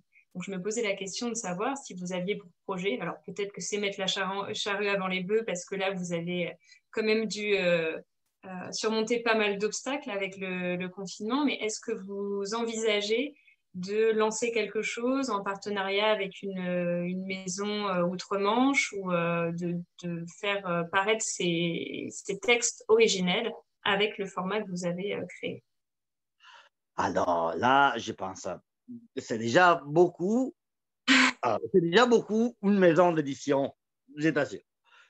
La maison d'édition Lorma, comme je disais au départ, la la partie française, c'est une sorte de euh, naturel développement du projet initial. Donc, c'est la même poussée hum, propulsive vers un avenir radieux. Voilà, je le dis rhétorique, mais on se comprend. on n'a pas la même relation avec l'Angleterre. On n'a pas, on est, oui, des, lecteurs passionnés. On a plein de dettes euh, euh, culturelles, ça c'est certain, mais c'est euh, différent par rapport à la France. On se concentre donc. après, ça ne nous empêche pas, justement, j'ai mentionné tout à l'heure Wolf ou Jane Austen, non Pour l'Italie, Marco vient de terminer un travail exceptionnel sur cette heure-ci qui est Oscar Wilde. Donc, euh, rien que le titre Ricevo solo risposte idiote. Je ne reçois que des euh, réponses idiotes. Euh, et, et, donc, on, a travaillé sur différentes langues, pas que l'italien, le français ou l'allemand, qui sont les trois langues, disons, du reste de la maison d'édition. Mais pour l'italienne, pour les plis, je me corrige, pour les pacchetti, donc pour les, les, versants italiens. Euh, on a travaillé aussi sur l'anglais. Euh, j'ai mentionné Cervantes tout à l'heure, donc aussi sur l'espagnol, euh, Pessoa, le portugais. À chaque fois, bien évidemment, se pose des questions de traducteurs, les traductions. donc, même pour la France, il, y a, il y a besoin d'échanger, ça c'est sûr. Mais ah, Van Gogh aussi, euh, qui vient de sortir. Donc, euh, euh, là, de l'hollandais, il faudra après éventuellement trouver. Mais, par exemple, Van Gogh, pour le marché français, c'est un peu à voir. Pourquoi? Pourquoi il faut voir? Parce qu'il y, a il y a déjà plusieurs éditions. Donc, on, on, veut, on veut aller là où il y a un peu un trou. Faire un, un trou éditorial. Non, je veux dire, euh, faire un service, euh, euh, ça, fait partie de la mission d'un éditeur de nos dimensions, un éditeur, un culturel, un éditeur qui a un projet. après, le monde de l'édition est très vaste et on y trouve, on y trouve même des gens qui, qui sont rentrés dans ce monde rien que pour s'acheter une collection de Ferrari. Euh, moi, après la troisième, quatrième Ferrari, euh, je ne sais plus quoi faire. Donc, euh, ça me suffit d'avoir trois ou quatre dans mon garage. Je rigole. Oui, je posais. Est-ce que j'ai le temps de rebondir ou pas? Bien sûr, bien sûr. Et peut-être faire intervenir Delphine si, si ta question porte sur la traduction. Oui, oui, oui. Et en plus, euh, bon, euh, vous avez dû le comprendre, je suis traductrice, mais moi, je, je traduis le français, donc c'est une, une, question purement désintéressée. C'est juste que je lis l'anglais et je, je sais qu'il y aurait, c'était un cheminement de pensée. Je sais qu'il y aurait euh, quand même un, un, public pour ça, même si bien évidemment, ça s'écoulerait pas avec le, le, même nombre que l'édition française. Mais euh, ce qui est espagnol, ce qui est anglais, euh, je trouve qu'on a toujours des difficultés à s'approvisionner en France. Euh, c'est pas quelque chose qu'on trouve fréquemment, hormis euh, des, gros titres, des, best-sellers. Et là, quelque part, je me dis, oh là là, mon Dieu, mais ces, ces objets livres sont magnifiques. Et d'un autre côté, j'aurais un peu l'impression de, de trahir les auteurs ou les autrices à pas lire dans le texte. Donc c'est pour ça que je posais la question. Ah, bah juste euh, peut-être alors que je n'avais pas bien compris, euh, euh, justement, pardon, je répondais quand si tu m'avais demandé si on avait intention d'ouvrir une autre maison d'édition en Angleterre. C'est pour cela que je disais, non, ça suffit, l'Italie et la France et la relation qu'on a avec ces deux pays, c'est différent par rapport à l'anglais. Le proposer en langue originelle, tu veux dire, hein, par exemple. Et, et ah, pour le marché, tu penses, euh, je sais pas, tu, tu, penses que si on faisait des lettres de Wild en anglais, par exemple, ou même de Virginia Woolf en anglais, dans les librairies françaises, il y aurait quelqu'un disponible à les acheter? Ah, je, ça fait un. je pourrais absolument pas quantifier ça, mais euh, je, je, suis certaine. Il y a, il y a quand même euh, beaucoup de, de personnes, rien que dans, dans, mon entourage proche et par, comme ça, si on va par esprit de, chaîne, je trouve pas mes mots, mais oui, oui, il y, a de la demande. Après, bien évidemment, ça, ça n'atteindrait jamais le pourcentage de titres vendus en, version française. Mais comme il y a cet objet livre qui existe en différentes langues, je, me demandais après en réflexion en disant euh, l'objet est déjà pensé, les textes en version originale existent déjà, est-ce que ce serait quelque chose d'imaginable ou pas du tout? Eh, Il faut. Ok. Ok, là, je, comprends mieux donc euh, la, de la question. Et, euh, euh, c'est à y penser, disons. J'ai l'impression il peut y avoir un public. Euh, parfois, on a tous, euh, nous présents à cette rencontre, on peut avoir euh, l'impression que le monde soit constitué que par des gens comme nous. Parce qu'on se voit, on se fréquente, on se parle sur Zoom en vie personne et tout ça, alors que nous, on est un peu une sélection de gens très intéressés, tous, ceux qui sont ici, on est très intéressés aux livres, la littérature, tout ça.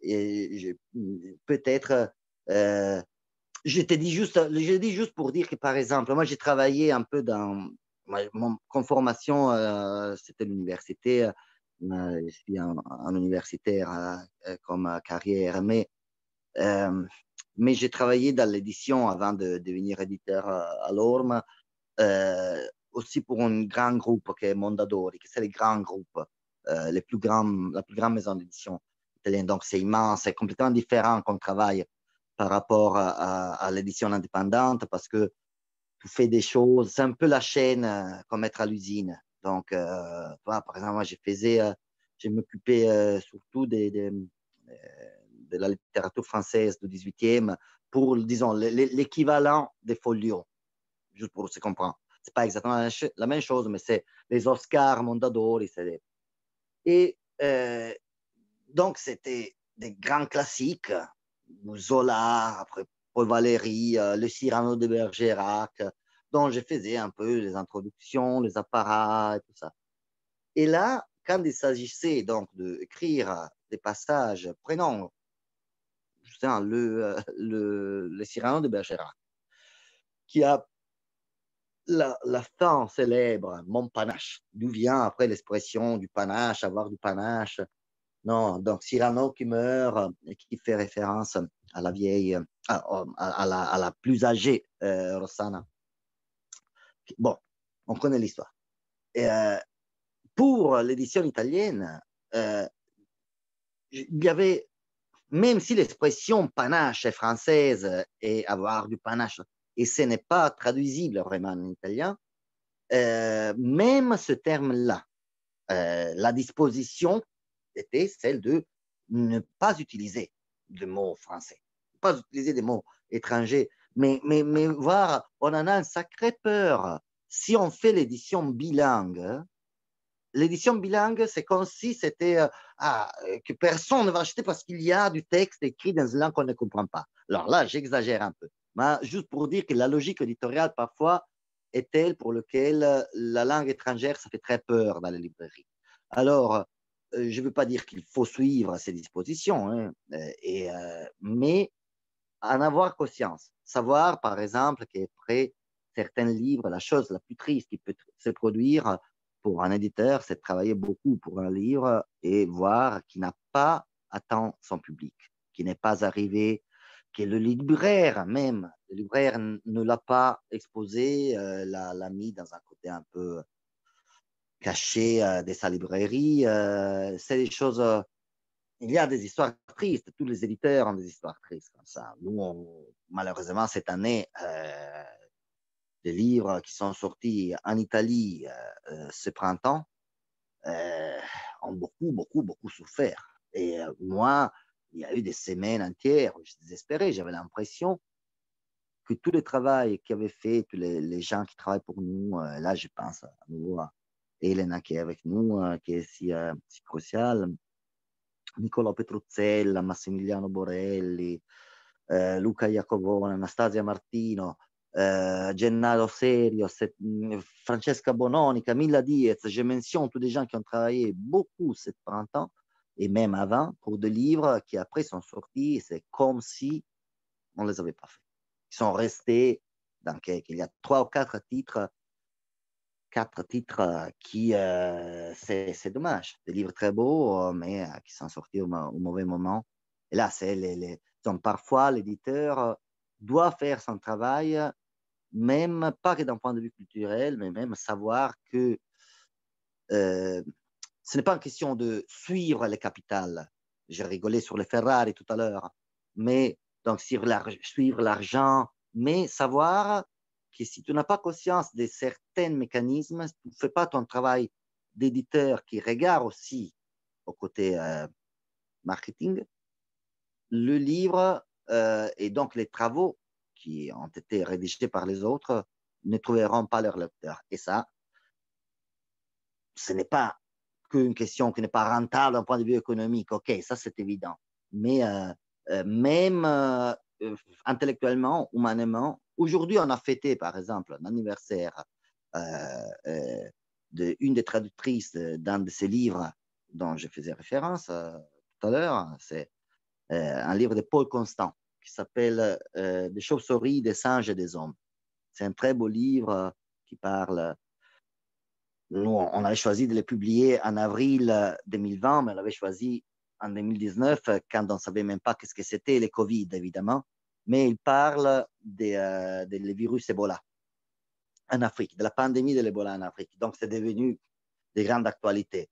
Nous, on n'a pas voulu appuyer sur cette tablette-là, à dire Ah oui, on avait un livre qui parle d'une autre pandémie, parce que ça nous a paru un peu euh, façon de communiquer un livre qui n'avait rien à faire avec le Covid, euh, donc profiter d'une situation tragique avec une autre situation tragique. Donc, on n'a pas fait cette référence-là, cette, ce parallèle.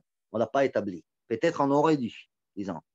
C'est un livre vraiment très beau. Des chauves-souris, des singes et des hommes, le titre, c'est la chaîne de diffusion du virus. Passe des chauves-souris au Saint-Joseph. On les a appris, ces choses-là, cette année. Mais moi, je n'avais aucune idée avant de lire euh, ces livres de, de, de, Paul Constant.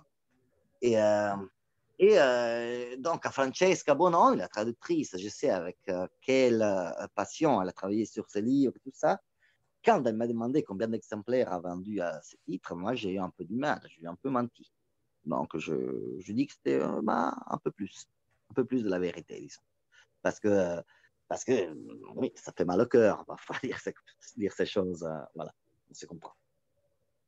D'accord, merci beaucoup pour votre réponse. Oui, c'est vrai que je, je, connais bien les impératifs de, de l'édition, et puis d'un autre côté, c'est vrai que bon, c'est un autre débat dans lequel on ne va pas rentrer, mais se dire qu'en France, on a beaucoup moins de supports en langue étrangère que dans certains autres pays. Euh, c'est un peu un cercle vicieux, on va peut-être aller moins s'intéresser parce qu'il y a aussi moins de supports disponibles. Donc voilà, c'était par curiosité. En tout cas, merci beaucoup pour votre réponse. Merci à toi, Naomi? Mm, Bonsoir à tous. Bonsoir Marco et bonsoir euh, Lorenzo. Euh, j'aurais une question sur euh, le choix, c'est-à-dire de privilégier les pistolaires au détriment d'autres formes. C'est un choix que je trouve très courageux et audacieux et je tenais vraiment à vous en féliciter parce que c'est rare de trouver un public pour ce genre-là au même titre que la poésie ou le théâtre, qui sont moins lus que le roman. Donc, euh, je me demandais si dans votre parcours de lecteur, l'épistolaire a joué un rôle euh, important euh, pour vous, puisque je me dis que si ce choix a été fait, malgré les risques que cela, que cela engendre, c'est que ce genre-là a dû avoir une, une importance capitale dans votre vie de lecteur. Puis, j'avais une question pour prolonger celle-ci. il y a parfois des romans qui mettent en scène euh, des lettres, que ce soit exclusivement de l'épistolaire, comme dans les liaisons dangereuses euh, de Laclos, ou euh, que la lettre soit un ressort dramatique, comme vous l'avez évoqué, par exemple avec le dans la vallée de Balzac. Est-ce que vous aurez un équivalent ou un roman italien, en tout cas, à nous proposer dans lequel la lettre joue un rôle prépondérant et si oui, lequel? Merci. Oui. Je, Marc, je peux aller moi ou tu les répondre peut-être? Bon. Vas-y, vas-y. Ouais, merci, merci, pardon. Tu verras la prochaine. Juste, euh, euh, merci Naomi, euh, ravi de rencontrer toi aussi. Euh, alors, le pistolaire conforme, on l'a choisi, si tu veux, pour la question de cohérence contenu-contenu. Donc, c'était l'idée d'élaborer un projet de collection inouï, inédit, avoir, avoir une idée, la mener jusqu'à la fin. Non. Et on est devenu des lecteurs passionnés de lettres au fur et à mesure qu'on a travaillé sur euh, les auteurs de, de, la collection. Ce n'est pas, euh, pas tous les auteurs de la collection ont, été rédigés, établis euh, par Marc ou moi. Il y a oh, Elena, il y a des experts, comme c'est le cas, j'ai mentionné tout à l'heure, Federico Musardo pour Pavese qui va paraître, ou Margot Briclair qui s'occupera de faire euh, française, donc le, le, pli de Charlotte Bronte, mais euh, Charlotte Bronte, je dirais. Mais euh, moi, personnellement, j'avais déjà quelques épistolaires qui faisaient partie de ma formation dans mon cœur, et j'ai déjà mentionné un des plus importants, qui est celui d'où vient, vient le pseudonyme Eusebio Trabucchi. J'ai entre ce grand poète Eugène Montale, qui est mon poète, celui sur lequel j'ai fait ma thèse, euh, donc euh, un poète de vénération, le premier livre, le premier, premier livre que j'ai acheté dans ma vie, doit être quelque part ici, dans une de ces étagères-là, c'était de Eugenio Montale. Le deuxième, c'était Les Fleurs du Mal, non, c'était I Fiori del Male, donc la version italienne, traduction italienne de Bertolucci de Les Fleurs du Mal de Charles Baudelaire. Les deux choses sont des livres essentiels. Mais euh, euh, pour, euh, pour l'Italie, nous, on a un, roman épistolaire formidable qui est un grand classique et que c'est un conseil passionné et je dois aller tout de suite vérifier, je l'écris, on va le faire, l'édition française. S'il n'y a pas une belle édition française, on a déjà un titre à venir, c'est les dernières lettres de Jacopo Ortis, les ultime lettres di Jacopo Ortis, c'est, si tu veux, l'équivalent des euh, euh, les souffrances, I dolori del giovane Werther, les souffrances de Jean Werther de Goethe, je dirais l'équivalent italien. C'est un roman passionné, je me rappelle, je l'ai lu à l'école, évidemment. Quand j'étais élève, je ne sais pas, 16, 17 ans, j'avais dû le lire, mais je l'ai relu dans mon âge adulte vers ma trentaine. Et, euh, lui, à quel point c'est un roman formidable. C'est que de l'être. Donc, euh, c'est la réponse euh, au Werther pour le côté tragique. Mais il y a une capacité d'écriture, une profondeur psychologique des personnages telle que, peut-être au niveau même des choses de la Clos que tu mentionnais tout à l'heure, et sache que tu cites donc les liaisons dangereuses, euh, moi, j'ai fait mes premiers cours à, Paris 3, quand j'ai enseigné à Paris 3, sur les liaisons dangereuses. Donc, euh, effectivement, c'était un livre qui était important pour, à, cette importance pour moi historique personnelle. Mon tout premier cours, je l'ai donné sur, euh, sur ça, sur les différences des styles entre la marquise de, Montreuil et Valmont, comme ils écrivent de façon différente, la, la, la, prose élaborée arabesquée de la marquise de Montreuil euh, et celle plus directe de Valmont. Et euh, avant d'élaborer Ipaquetti, donc le petit livre, nous, on avait pensé de faire Ipac, donc la version plus grande. Le livre devait être des livres plus gros, comme les autres livres de l'Orme, on va dire, voilà, je reprends la, la fin gelée avec donc la jaquette qui devenait. Après, le premier livre qu'on voulait faire, c'était pour le marché italien, c'était Les liaisons dangereuses, en faisant traduire à différents traducteurs et traductrices les différentes voix que Chaudrelot de Laclos a réussi à mettre dans son livre. Donc, justement, on avait pensé à Tiziano Scarpa, qui est un écrivain qu'on aime beaucoup probablement, à, Uh, Marco, aide-moi pour la marquise de Montreuil. Patrizia Valduga. Patrizia Valduga, ah oui, la, la poète. Là, j'avais Isabella Santa Croce. Oui, Patrizia Valduga, c'était euh, c'était une idée possible. La vie est longue. Donc, euh, euh c'est une idée possible qu'après, on a juste euh, élaboré les petits livres. Mais il pas qui. Le... Donc, c'est pas pour le pli Parce qu'en italien, c'est possible de faire ce jeu entre pacchetti, que c'est le petit pacco. Voilà. Euh, le petit paquet. Et avec les plis, euh, je ne sais pas comment on pourrait le faire. On aura besoin d'y penser. Voilà. Cependant, moi, je, prends note de toutes les suggestions qui arrivent de, lettres des femmes, euh, Colette, Duras, Sound, Lovelace. C'est très intéressant. Bravissimo. Bon, et Bolano, hein, mais je vous l'avais déjà dit la première fois. Hein. Anthony Comment? Et, et Bolano, bien sûr, mais euh, je vous l'avais déjà dit la première fois. C'est vrai, c'est vrai. J'ai noté seulement les femmes cette fois. Naomi, vas-y. Oui, oui. Euh, merci, Anthony. J'avais une question. J'ai cru comprendre que vous étiez très passionné par l'œuvre d'Annie Ernaux.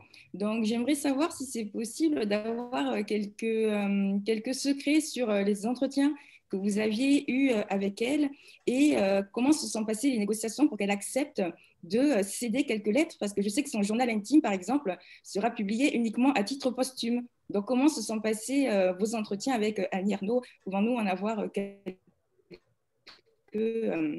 quelques bribes Merci. nos entretiens, tu veux dire par là nos relations avec elle Ou non? Je crois que peut-être il y a le malentendu qu'on l'avait publié dans les plis.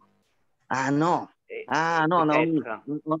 On n'a pas publié les lettres de Annie Ernaux. On a publié les ah. livres, les grands livres. Je les ai ici. Mon téléphone maintenant repose sur, par exemple, attendez, je dois aller me voir moi-même parce que sinon je ne veux pas ce que je vous montre. Par exemple, Grave.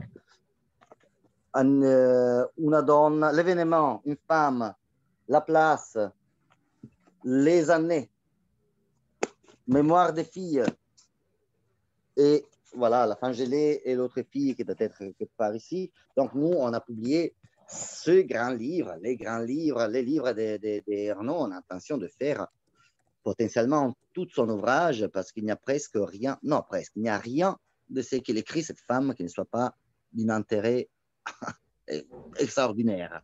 Euh, même, par exemple, on a découvert que la fin gelée, ça c'était une surprise. La fin gelée est en 2019, en 2019 était le deuxième livre plus vendu d'Annie Ernaux en France. Donc, le premier, c'est La Place, parce qu'il a son, parcours scolaire. On, le travaille à l'école, au lycée, il était sorti euh, pour l'examen de bac et même pour euh, commentaire des textes en KPS à Greg.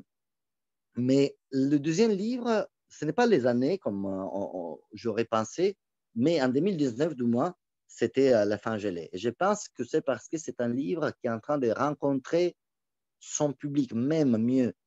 La fin gelée est en train de rencontrer son temps en 2020. C'est un livre écrit il y a 40 ans mais les considérations qu'elle fait Annie euh, Ernaux sur euh, la femme, les femmes, euh, sont devenues de plus en plus actuelles ou même, on va dire, de plus en plus lisibles pour nous. Donc, c'est un livre qui a rencontré sa contemporanéité. On dit parfois que le livre, il y a des livres qui ont été écrits déjà posthumes, quelque façon. On l'a dit beaucoup de Joyce, comme mentionné tout à l'heure. Les livres de Joyce on n'est pas encore contemporaine, on a dit par exemple Finnegan's Wake. C'est le dernier livre de Joyce, très difficile, et peut-être qu'il y aura une humanité dans le futur qui pourra lire Joyce ou le Finnegan's Wake en tranquillité. Je pense que l'année euh, de, euh, la fin gelée, c'est plus le 2020 que le 1980 quand il l'a écrit et publié. Après, euh, dans, un futur très loin, nous, on pourra euh, éventuellement publier les mails que nous échangeons avec, euh, euh, avec Annie c'est, ça, c'est sûr. Qui va bien, avec laquelle je parlais cette semaine, elle va, elle va très bien. Elle est confinée à Cergy-sur-Seine, comme tout le monde. Elle est confinée, elle ne sort pas. Je me suis mis c'est une des énièmes voix qui lui a dit ne sors surtout pas, tous les gens qui terrorisent. Non, non, non, Annie, il n'y a pas besoin de sortir, si tu as besoin de quelque chose, demande. Mais tout le monde lui dit ça, évidemment. Et, reste à la maison. On va peut-être rebondir sur, euh, sur Delphine et euh, avec ses traductions.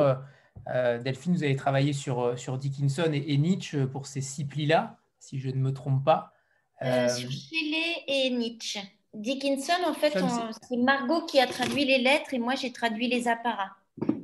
D'accord. Et justement, par rapport à ces, à ces traductions-là, euh, entre guillemets, j'ai envie de vous dire, est-ce que vous avez une certaine pression, euh, parce que c'est quand même des monuments, euh, est-ce que vous avez une certaine pression pour traduire ce, genre de lettres qui, j'imagine, demandent une, acuité et une, et une compétence assez, assez incroyable, parce que c'est des, des, choses quand même plutôt courtes. Euh, j'imagine que le moindre mot doit être euh, étudié et, euh, et, assimilé. Oui, oui, alors absolument, ça, ça met une énorme pression. D'ailleurs, je fais un peu l'autruche vis-à-vis de moi-même quand je commence en me disant non, non, ne pense pas au monument que c'est, ne pense pas à l'ampleur voilà, de, cette œuvre, ni même aux autres traductions qui ont pu être faites, parce que sinon je me terre dans un trou et voilà, je, rougis et je voilà. Donc effectivement, c'est une énorme pression, mais en même temps, c'est un très grand cadeau. Donc que j'accueille euh, comme ça, vraiment comme une grande chance. Et euh, donc pour parler de Marie Shelley, euh, celui-là que j'ai traduit en entier, donc les apparats depuis l'italien et les lettres depuis l'anglais. donc pour dire quelques mots de, ce pli, alors, il commence en fait avec euh, les lettres d'amour que Marie Shelley adresse à son fiancé, parce qu'il faut savoir que euh, une elle a une vie très très romanesque en fait, parce que quand elle rencontre euh, Percy Shelley, lui-même est marié et, et lui jure son amour sur la tombe de sa mère. Donc, il faut savoir que la mère de Marie Shelley, Marie Wollstonecraft, est une féministe euh, voilà pour la petite histoire. Donc déjà, elle est issue euh, d'une famille, euh, d'une famille de, lettrés. Et, et, puis, à l'âge de 17 ans, elle s'enfuit avec son amoureux à travers l'Europe. Et voilà, c'est une vie d'études rocambolesque, de voyage, mais qui est aussi marquée par beaucoup, beaucoup d'événements, notamment des deuils, euh, parce que Marie Shelley va perdre plusieurs de ses enfants et l'ex-femme donc de Percy va se suicider. Donc euh, c'est à la fois une vie très dense parce qu'ils sont entourés euh, d'une cohorte d'amis parmi lesquels Lord Byron, mais aussi une vie éprouvée parce qu'évidemment ils sont très mal vus par la société évidemment et puis aussi parce que c'est une vie de, voyage où euh, voilà, ils ne sont pas forcément euh, en grande aisance financière. Et donc les premières lettres euh, sont, ces lettres d'amour qui sont très touchantes, où elle raconte en fait avec impatience le, combien elle a envie de retrouver son, amant et d'avoir une vie un peu plus stable et sereine. Et puis ensuite, donc il y a ces lettres très divertissantes du, du moment où en fait ils vivent en Italie, où elle raconte euh, notamment une sorte de bagarre qui a lieu avec euh, cette petite troupe d'Anglais un peu fiers euh, qui vont se colter avec, avec des Italiens. Et du coup, elle écrit cette lettre en anglais et en italien. Donc, on a choisi là pour cette édition de garder certains termes italiens qu'on a traduits entre parenthèses juste après pour garder un peu ce piquant de la langue et puis montrer à quel point elle-même euh, voilà, a vécu en Italie, était vraiment passionnée par l'Italie, lisait beaucoup et même parlait la langue. Donc on a voulu garder cette, euh, tonalité-là. Et puis, comme disait Marco tout à l'heure, il y a une très très longue lettre euh, dans, ce recueil qui raconte la disparition de Percy. Et euh, c'est une lettre vraiment très poignante et, très belle. Très, euh, c'est vraiment un, petit récit, une nouvelle en soi, euh, très, très méticuleuse, très détaillée. Et, et, on voit en fait à quel point, enfin, on voit le courage de cette femme qui jamais ne se lamente et c'est d'un désespoir euh, total en fait. Elle a toujours gardé la tête haute et une très grande dignité, même après la mort de son, de son, de son poète, puisqu'elle ne s'est pas remariée et elle s'est dédiée à l'écriture. Euh, voilà, à une époque où c'était pas facile pour les femmes de, de, bah, de vivre de, de, leur plume, mais par chance, quand elle, est, donc, quand elle a quitté l'Italie et est retournée euh, au Royaume-Uni, elle était célèbre. Elle s'est rendue compte qu'en fait, le Frankenstein qu'elle avait écrit à l'âge de 18 ans euh, avait un grand succès dans son pays et était joué au théâtre. Voilà, pardon, j'ai fait un long, un long euh, spoiler sur, le, sur le livre. Et euh, donc, pour rebondir sur ta question, Anthony, oui, c'était d'autant plus intimidant de traduire ces lettres qu'elles n'ont jamais été traduites en France. Voilà, donc ce sont des lettres inédites. Il y a eu d'autres choses sur Marie Shelley publiées, notamment un journal qui s'appelle le Journal d'affliction, euh, voilà, où elle raconte un peu sur le même mode euh, qu'elle peut le faire auprès de ses amis, euh, sa, douleur et combien Shelley lui, lui manque. mais ces lettres-là n'avaient pas été publiées. Et juste une dernière petite chose, donc outre la lettre assez drôle où elle parle de la façon de s'habiller des, Français euh, voilà, qui, de, bon, je vous dis rien de plus parce que c'est assez distrayant. Il y a une lettre qu'elle a écrite elle-même en français à Prosper Mérimée, qui était tombé amoureux d'elle. Et donc, cette lettre, elle les conduit très, euh, très élégamment, mais très fermement. Merci Delphine.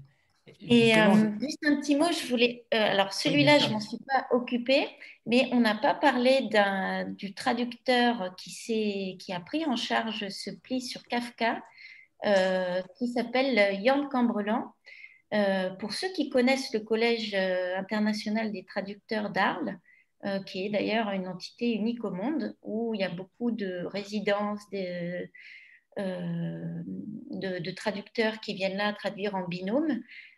donc lui, Yann Cambrelan, c'est le directeur de ce collège des traducteurs et c'est lui qui a traduit les lettres de Kafka.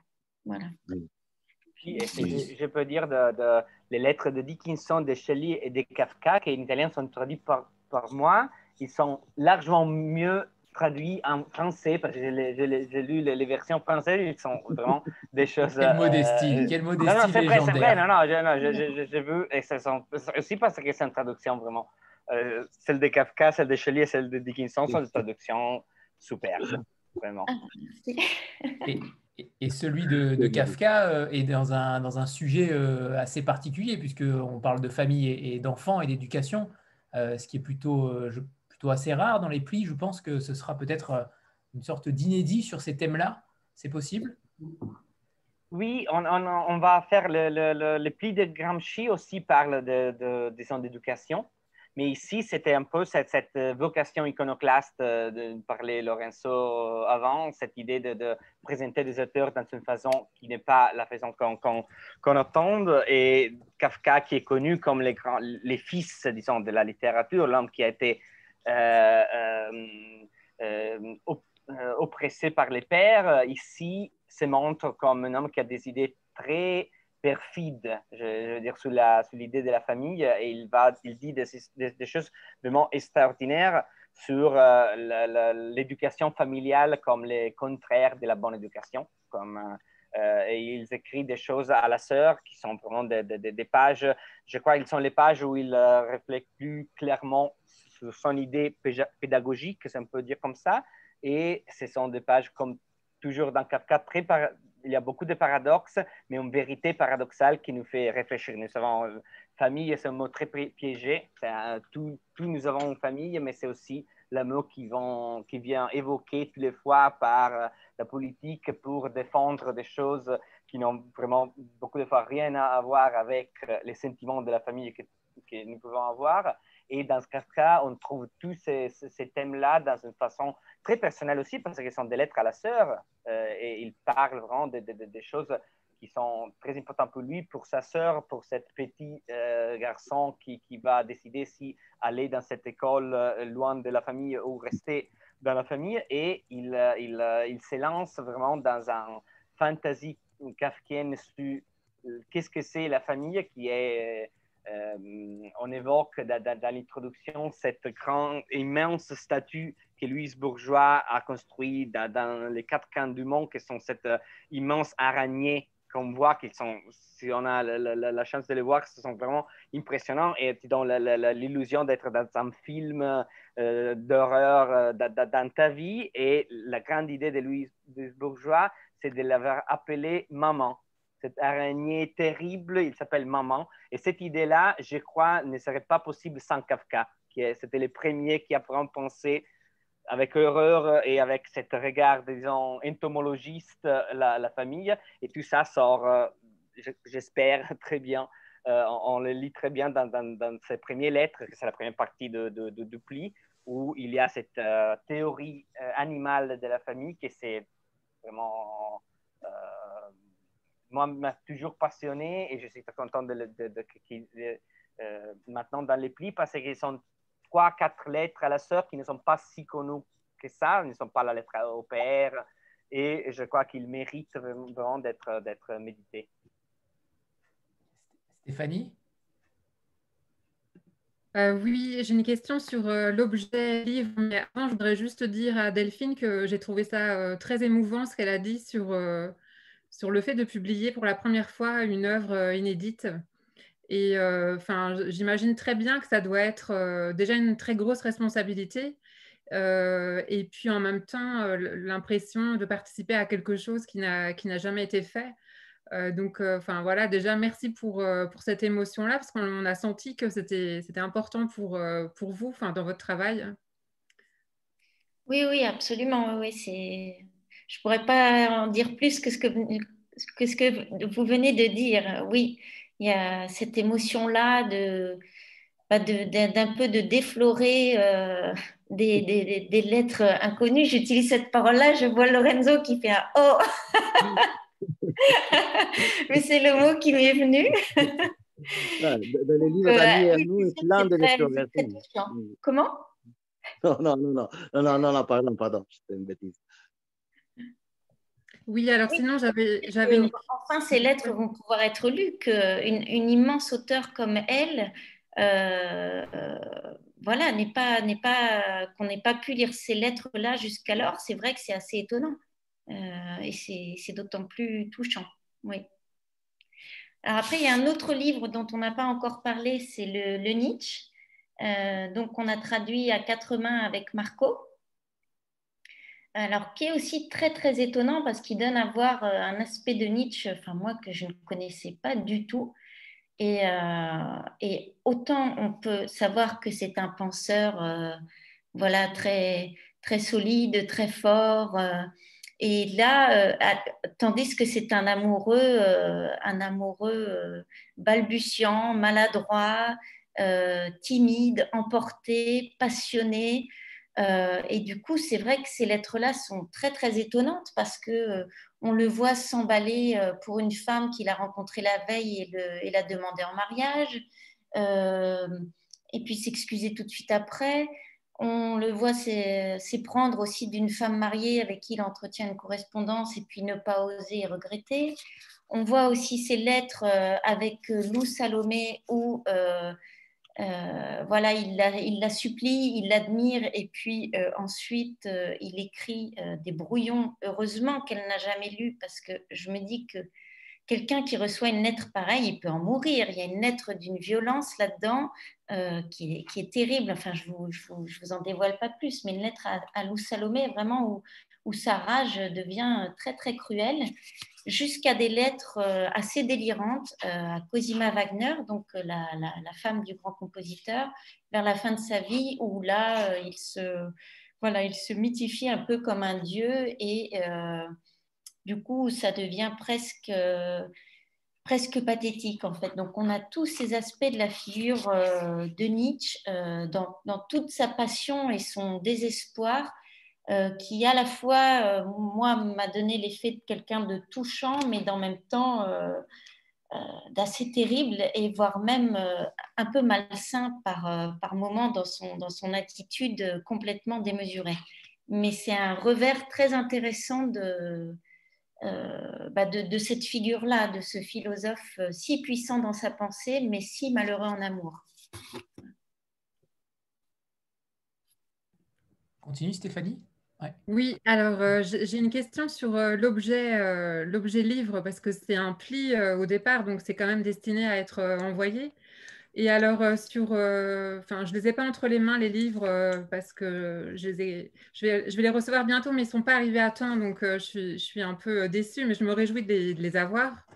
Et donc, j'ai regardé sur votre site internet, et alors apparemment, sur la couverture, il y a le titre, mais vous avez aussi mis un message particulier, comme si, comme si c'était un message qu'on allait adresser aussi au destinataire, comme si c'était en fait euh, comme si en fait la couverture, elle allait déjà condenser euh, une intention ou un message. Par exemple, euh, pour Pessoa, vous avez mis Pourquoi rêver les rêves des autres? Ou Austen, vous avez mis Pas de femme parfaite, s'il vous plaît. Donc, est-ce que ça a été pensé vraiment comme un, comme un message qu'on adresse à quelqu'un voilà, déjà, enfin comme, on le ferait avec une lettre, ou bien est-ce que ce sont des, citations en fait euh, de, l'auteur, ou enfin voilà, comment vous avez procédé pour choisir ces mots-là?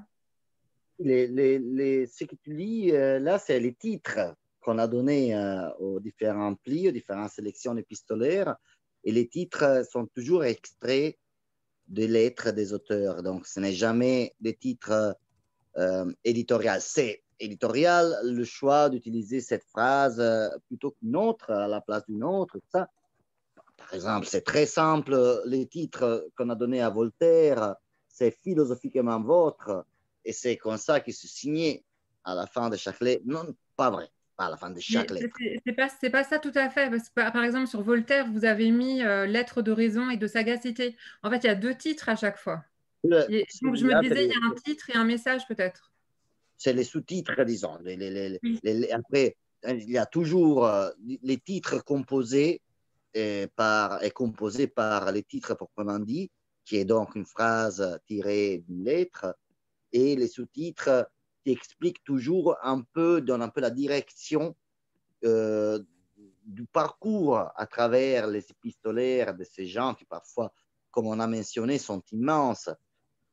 Figurez-vous, celui de Voltaire, euh, on sait, les œuvres de Voltaire, c'est des œuvres complètes, il s'agit des 82 volumes, euh, une version, une version même plus, en plusieurs volumes, mais réduisible à ces 82. Mais et rien que les lettres, c'est genre six volumes. il, était un graphomane. Et donc, lettres des raisons et des sagacités, c'est les sous-titres, comme se des Stendhal, c'est des pensées et des désirs. De Wolf, c'est les lettres à ses amis. Mais tout ce que je vous dois, c'est elle qui le dit. Comme Stendhal, quand il dit que la prudence est une triste chose, ça, c'était, euh, ça faisait pas, pas référence au masque et à la prudence de distanciation sociale, mais c'était la prudence en amour dans son cas. Euh, après les, euh, c'était une invitation à l'imprudence tendre, comme il est toujours très tendre, attendrissant. Euh, le seul qui n'est pas de sous-titre, c'est Edgar Poe. Edgar Poe, c'est parce que c'est vrai. Parce que là, le titre, c'est déjà ne s'agissant pas de lettres. Non, l'objet éditorial étant en particulier par, excentrique par rapport au reste de la collection a comme on a expliqué, alors là, il n'y il avait, il y avait pas besoin. Euh, alors que je pense, par exemple, pour euh, le passé italien, le passé, je vais dire par là, euh, le Shakespeare que je mentionnais, je ne l'ai pas ici, mais je pense qu'il a. Il a Lettres des personnages. On, les sous-titres, on révèle que sont les lettres des personnages de Shakespeare. Bravo. la, lettre, volée, c'est un titre déjà dépôt, et alors on n'a pas vraiment besoin de sous-titres. Ici, ce sont des titres. C'est important qu'on comprenne que ce n'est pas une œuvre de Verdi qui s'appelle C'est si beau de rire, mais c'est un titre de l'édition. Si. Et en même temps, c'est vrai ce que tu dis, Stéphanie, que c'est quand même des messages. Hein. Ça, ça, ça, oui. C'est des messages. Euh, tout en cohérence. Effectivement, on peut avoir la phrase d'abord ici de l'auteur et derrière, ici, on pourrait éventuellement écrire Je t'envoie ça amicalement votre. Alors que lui, il écrit philosophiquement pour faire écho avec un jeu de miroir, rebondir euh, au, euh, je sais pas, Pessoa, pourquoi rêver les lettres des autres? Les sous-titres, c'est un peu, non, lettres de mon ailleurs, c'est un peu euh, en suspension philosophique existentielle, mon ailleurs, c'est vraiment un peu comme lire Arthur Rimbaud, non? Il y a au-delà, il y a mon ailleurs, mais Pessoa, c'était euh, ça, l'expérience de lecture de Pessoa, qui se voit très bien en lisant ces lettres. Euh, c'est vraiment faire, euh, faire un, good trip. C'est un peu euh, avoir l'expérience, mais des drogues presque. J'avais une question notamment sur les couleurs des livres. Il y, a, différentes couleurs, mais est-ce qu'elles ont un lien entre elles? J'ai l'impression que, alors je sais que le, binôme, je crois que c'est Pessoa Kafka, c'est en orange, mais j'ai oublié les autres un peu plus loin, mais euh, mais est-ce qu'il y, a des liens entre les couleurs ou pas? Est-ce qu'à force, euh, ça va être quelque chose de, euh, pertinent? On peut le trouver plus tard. Après, on retrouvera ah. les couleurs. Un peu comme, comme c'était pour les, les, les, sonnets voyelles de. J'y suis? Oui, j'ai touché. Là. Voyelles de, de Rambo. Donc, on a travaillé sur pourquoi il a il a donné cette couleur à, la A, cette autre couleur à la E, à la I, à la O, à la U. Pourquoi celui-là et pas un autre? On a travaillé sur son, euh, sur, sa fantaisie euh, poétique et tout ça. La vérité euh, est qu'il n'y a presque aucune relation. Presque aucune. À chaque fois, on décide, à chaque fois, on, se dispute, on parle beaucoup, on le fait ces couleurs-là, ces couleurs-là, ça, et après on fait, euh, on prend le choix que Elena avait choisi du, début, du départ.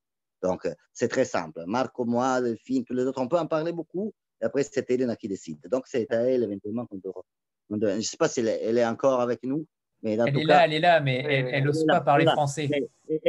Elle, préfère, elle préfère euh, là, pour, sur cette question, peut-être ne pas parler. Elle, elle, a euh, elle parlera français rien que quand elle aura un français parfait. Alors pour l'instant, elle, préfère ne pas faire sentir son super joli accent italien. donc, j'ai dit euh, que oui, c'est, euh, il n'y a pas une véritable question. Après, pour les pots, non. Sur les pots, les pots fait exception. Et d'ailleurs. Dickinson aussi, Lorenzo. Le Dickinson, il était évidemment blanc, non? Ou non? Non, parce que, parce que la preuve, c'est que Dickinson, en italien, était euh, bleu. Donc, Po, c'est le seul qui reste de la même couleur en italien et en français. Ah c'est surprenant, c'est que même en, même en italien, les couleurs ne sont pas les mêmes? Non, non, non, on a changé, on a changé. En fait, euh, pour avoir cette panoplie, cet arc-en-ciel, euh, sont tellement jolis. En plus, je pense, on a toujours pensé, pensé que en avoir un tout seul, c'est joli, c'est beau. Mais quand ils sont ensemble, devient encore, euh, c'est pas, c'est coloré, c'est l'amour. Ça a une âme. C'est le bonheur. Quoi. Lorenzo ou Marco, j'avais peut-être euh, une quelque chose à vous demander, si vous pouvez nous le faire, c'est de nous lire un extrait euh, en italien euh, d'un des, des plis, d'un des paquets. Euh, si vous pouvez en choisir peut-être un chacun. Un, petit extrait des, ceux qui sont sortis en français ou, pas forcément? Pas forcément. Oui, pas forcément. Choisissez votre, peut-être votre préféré. Parce que moi, j'ai ici, par exemple, celui qui a des, des Elena. Elena se cache pour, elle, elle, pense que je vais peut-être lui demander aussi. Elle se cache. Ah parce que euh, ça, c'est certain. D'ailleurs, euh, on n'a pas montré beaucoup les, intérieurs des livres qui ont toujours des couvertures différentes, toujours fait soit par Elena même ou euh, par Antonio Almeida, qui est notre, notre art director, notre graphiste, sont super jolis, sont très belles. Donc à l'intérieur, il y a la surprise de retrouver, voilà. Et Marco, toi, tu as trouvé quelque chose entre temps Non, je suis en train de chercher parce que j'avais seulement les, les, plis avec moi et pas les paquets. Et, mais j'arrive. À vrai dire, Anthony, la, la, question, c'est bizarre. Parce que je ne sais pas si, euh, si quelqu'un euh, comprend l'italien ici euh, de, vous. C'est pas. Peut-être. Si. En fait, ce qui se passe, c'est qu'à chaque fois qu'on reçoit un, un, pays étranger, notamment on leur fait faire un, petit extrait en langue étrangère. Voilà. Mais pas forcément pour comprendre. On a reçu des, Roumains et personne n'avait n'a rien compris. Hein. ok. parce que je n'étais pas préparé, parce qu'il y a des lettres, des, disons, Anna je, je, prends une lettre d'Anna Kulishov, je vais un peu au hasard, non, parce que je n'étais pas préparé, mais je ne vais pas vous faire attendre trop. Mais dans Anna Kulishov, quand je disais de Stendhal tout à l'heure, il s'agit de deux personnes dont la grandeur était présente dans le quotidien. Donc, pas, ce qui n'est pas forcément vrai souvent pour les grands artistes, non euh, qui ne sont pas toujours grands. Il y a, on dit par exemple que les grands poètes, un poète ne peut être poète que 20 fois dans un an, pas plus. Pour le reste, c'est une personne normale qui marche comme tout le monde, ou on peut penser à la métaphore de l'albatros de, de, Baudelaire, non? Quand il marche sur les bateaux, il est, il est maladroit et tout ça. Euh, et euh, alors que je trouve que Stendhal, écrivain Anna Kulishov, femme de pensée, penseuse politique et tout ça, étaient les deux, deux personnes telles qu'ils étaient les deux, Anna Kulishov tout le temps et euh, Henri Bail ou Stendhal, disons, tout le temps aussi. Cela pour dire que je peux prendre par hasard euh, et voilà, ça ne sera pas peut-être la plus mémorable, mais juste pour vous faire sentir un peu comment ça sonne en italien. Je vais, je vais lire lettre de Anna à Filippo Turati, voilà, du 8 février 1899, qui dit, écrit de Milan, elle dit, figurati che la prima seduta del congresso del 5 aprile sarà inaugurata da Sua Maestà Certo non avrebbe assunto un compito così difficile se non avesse intenzione di rilasciare tutti i giornalisti reclusi. Sogno già che andremo a Nizza, a Cannes, a Monte Carlo, godremo il sole, chiacchiereremo, avremo tante cose da raccontarci. Ah, che bellezza! Mi pare di ritornare giovane, con questa differenza in meglio, che la gioventù non ha coscienza esatta delle sue gioie. Rivivendo giovani, tutto si apprezza e si gusta con molto maggiore soddisfazione. Guarda, ti prometto persino la giovinezza, cosa addirittura sbalorditiva date le mie rughe e i tuoi numerosi quintali di adipe. Parfait. Et en plus, c'était presque transparent. Je pense que beaucoup de monde a dû comprendre, même sans connaître forcément la langue. Beaucoup Donc, de la peut-être la, la adipe est la graisse musculaire. Donc, euh, parce qu'il est en train de dire juste le dernier mot qu'il dit. Il dit voilà, moi, je les raide. Euh, donc, euh, on n'est plus tellement jeune, mais je, je, peux te promettre la jeunesse malgré voilà, les mirougues et tes tonnes de graisse, parce que Tourati, il, avait, il était devenu. voilà, il n'était plus mince comme il était quand il était plus jeune. J'ai bien fait de le demander. Je ne sais pas si Marco ou, Delphine. Oui, j'ai trouvé, j'ai trouvé la, toute dernière lettre de, du, pli de Leopardi où, pour dire ces choses qu'on a déjà dit, qu'on a euh, essayé de donner un regard euh, différent de Leopardi, un regard pas cette figure qui on a trop euh, euh comme triste, euh, c'est une blague. Il finit sa, dernière lettre, c'est une blague sur sa mort. Il, est très malade il, et il écrit à un ami pour dire euh, Ne t'inquiète pas. il lui dit Ma vie est si fragile qu'elle n'aura pas la force de, me tuer. Et c'est très Bref, Ranieri mio caro, di me non tener mai nulla. Io non corro pericoli e se anche ammalassi, niente si conchiuderebbe, perché la vita che ho non è tanta che essa abbia la forza di ammazzarmi. Che. Eh. Et Ouais, bah, peut-être, et peut-être pour- formidable. Italien formidable, Marco. Ah oui, oui, J'ai l'étude depuis, depuis 40 ans. Hein? Incroyable. On dirait qu'il a fait ça toute sa vie. Oui, oui, non N'est-ce pas? Delphine alors? Delphine Ouais. Oui, alors moi. Anthony, je risque de, de- de te décevoir parce que d'une part, je ne vais pas lire en anglais et encore moins avec l'accent de Frankenstein. Donc, je ne sais pas si je dois lire un extrait quand même Bien en sûr, français. bien sûr, bien sûr. Évidemment. Alors bon, et c'est peut-être un petit peu plus long, mais je vais quand même vous lire cette lettre où elle parle des Français parce qu'elle est rigolote. Tant pis. Spoiler. Parfait. Une fois à Paris, je t'en dirai davantage sur ce que je pense des Français. Ce sont toujours des oasis de sérénité en comparaison des turbulents amis de Marianne. Les robes des femmes affichent un saisissant contraste avec celles qui étaient à la mode lorsque je mis le pied à Paris pour la première fois en 1814. Leur taille remontait jusque sous les aisselles, et comme Hogg le fit remarquer, ce qu'elles portaient ressemblait plus à des tentures qu'à des robes. Autre curiosité, leurs cheveux, ramenés au sommet de leur tête puis dressés en hauteur, donnaient l'impression que chaque femme voulait être en soi une tour de Babel. À présent, elles portent des robes taille basse, mais pas aussi basses que celles des Génoises. Et leurs cheveux, aplatis, retombent sur les tempes avec mille boucles. Je me souviens de la pathétique expression d'horreur d'un Français en 1814 lorsqu'il nous vit dans les rues de Paris, Claire et moi, coiffés de chapeaux Oldenburg, ainsi qu'on les appelait alors. Désormais, ils portent tous des engins de ce genre, et un bonnet haut serait bien évidemment une faute de goût aussi déplacée que si la Terre s'apprêtait à faire un bond hors de son orbite vers un autre système solaire. Mhm. Voilà, c'est une lettre du 3 août 1823 à son ami Leigh Hunt. Merci, merci.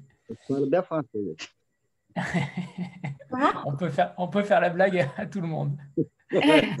Je ne pouvais pas m'épargner de le dire aussi à Delphine. Non, Delphine, j'ai dit que tu parles bien français.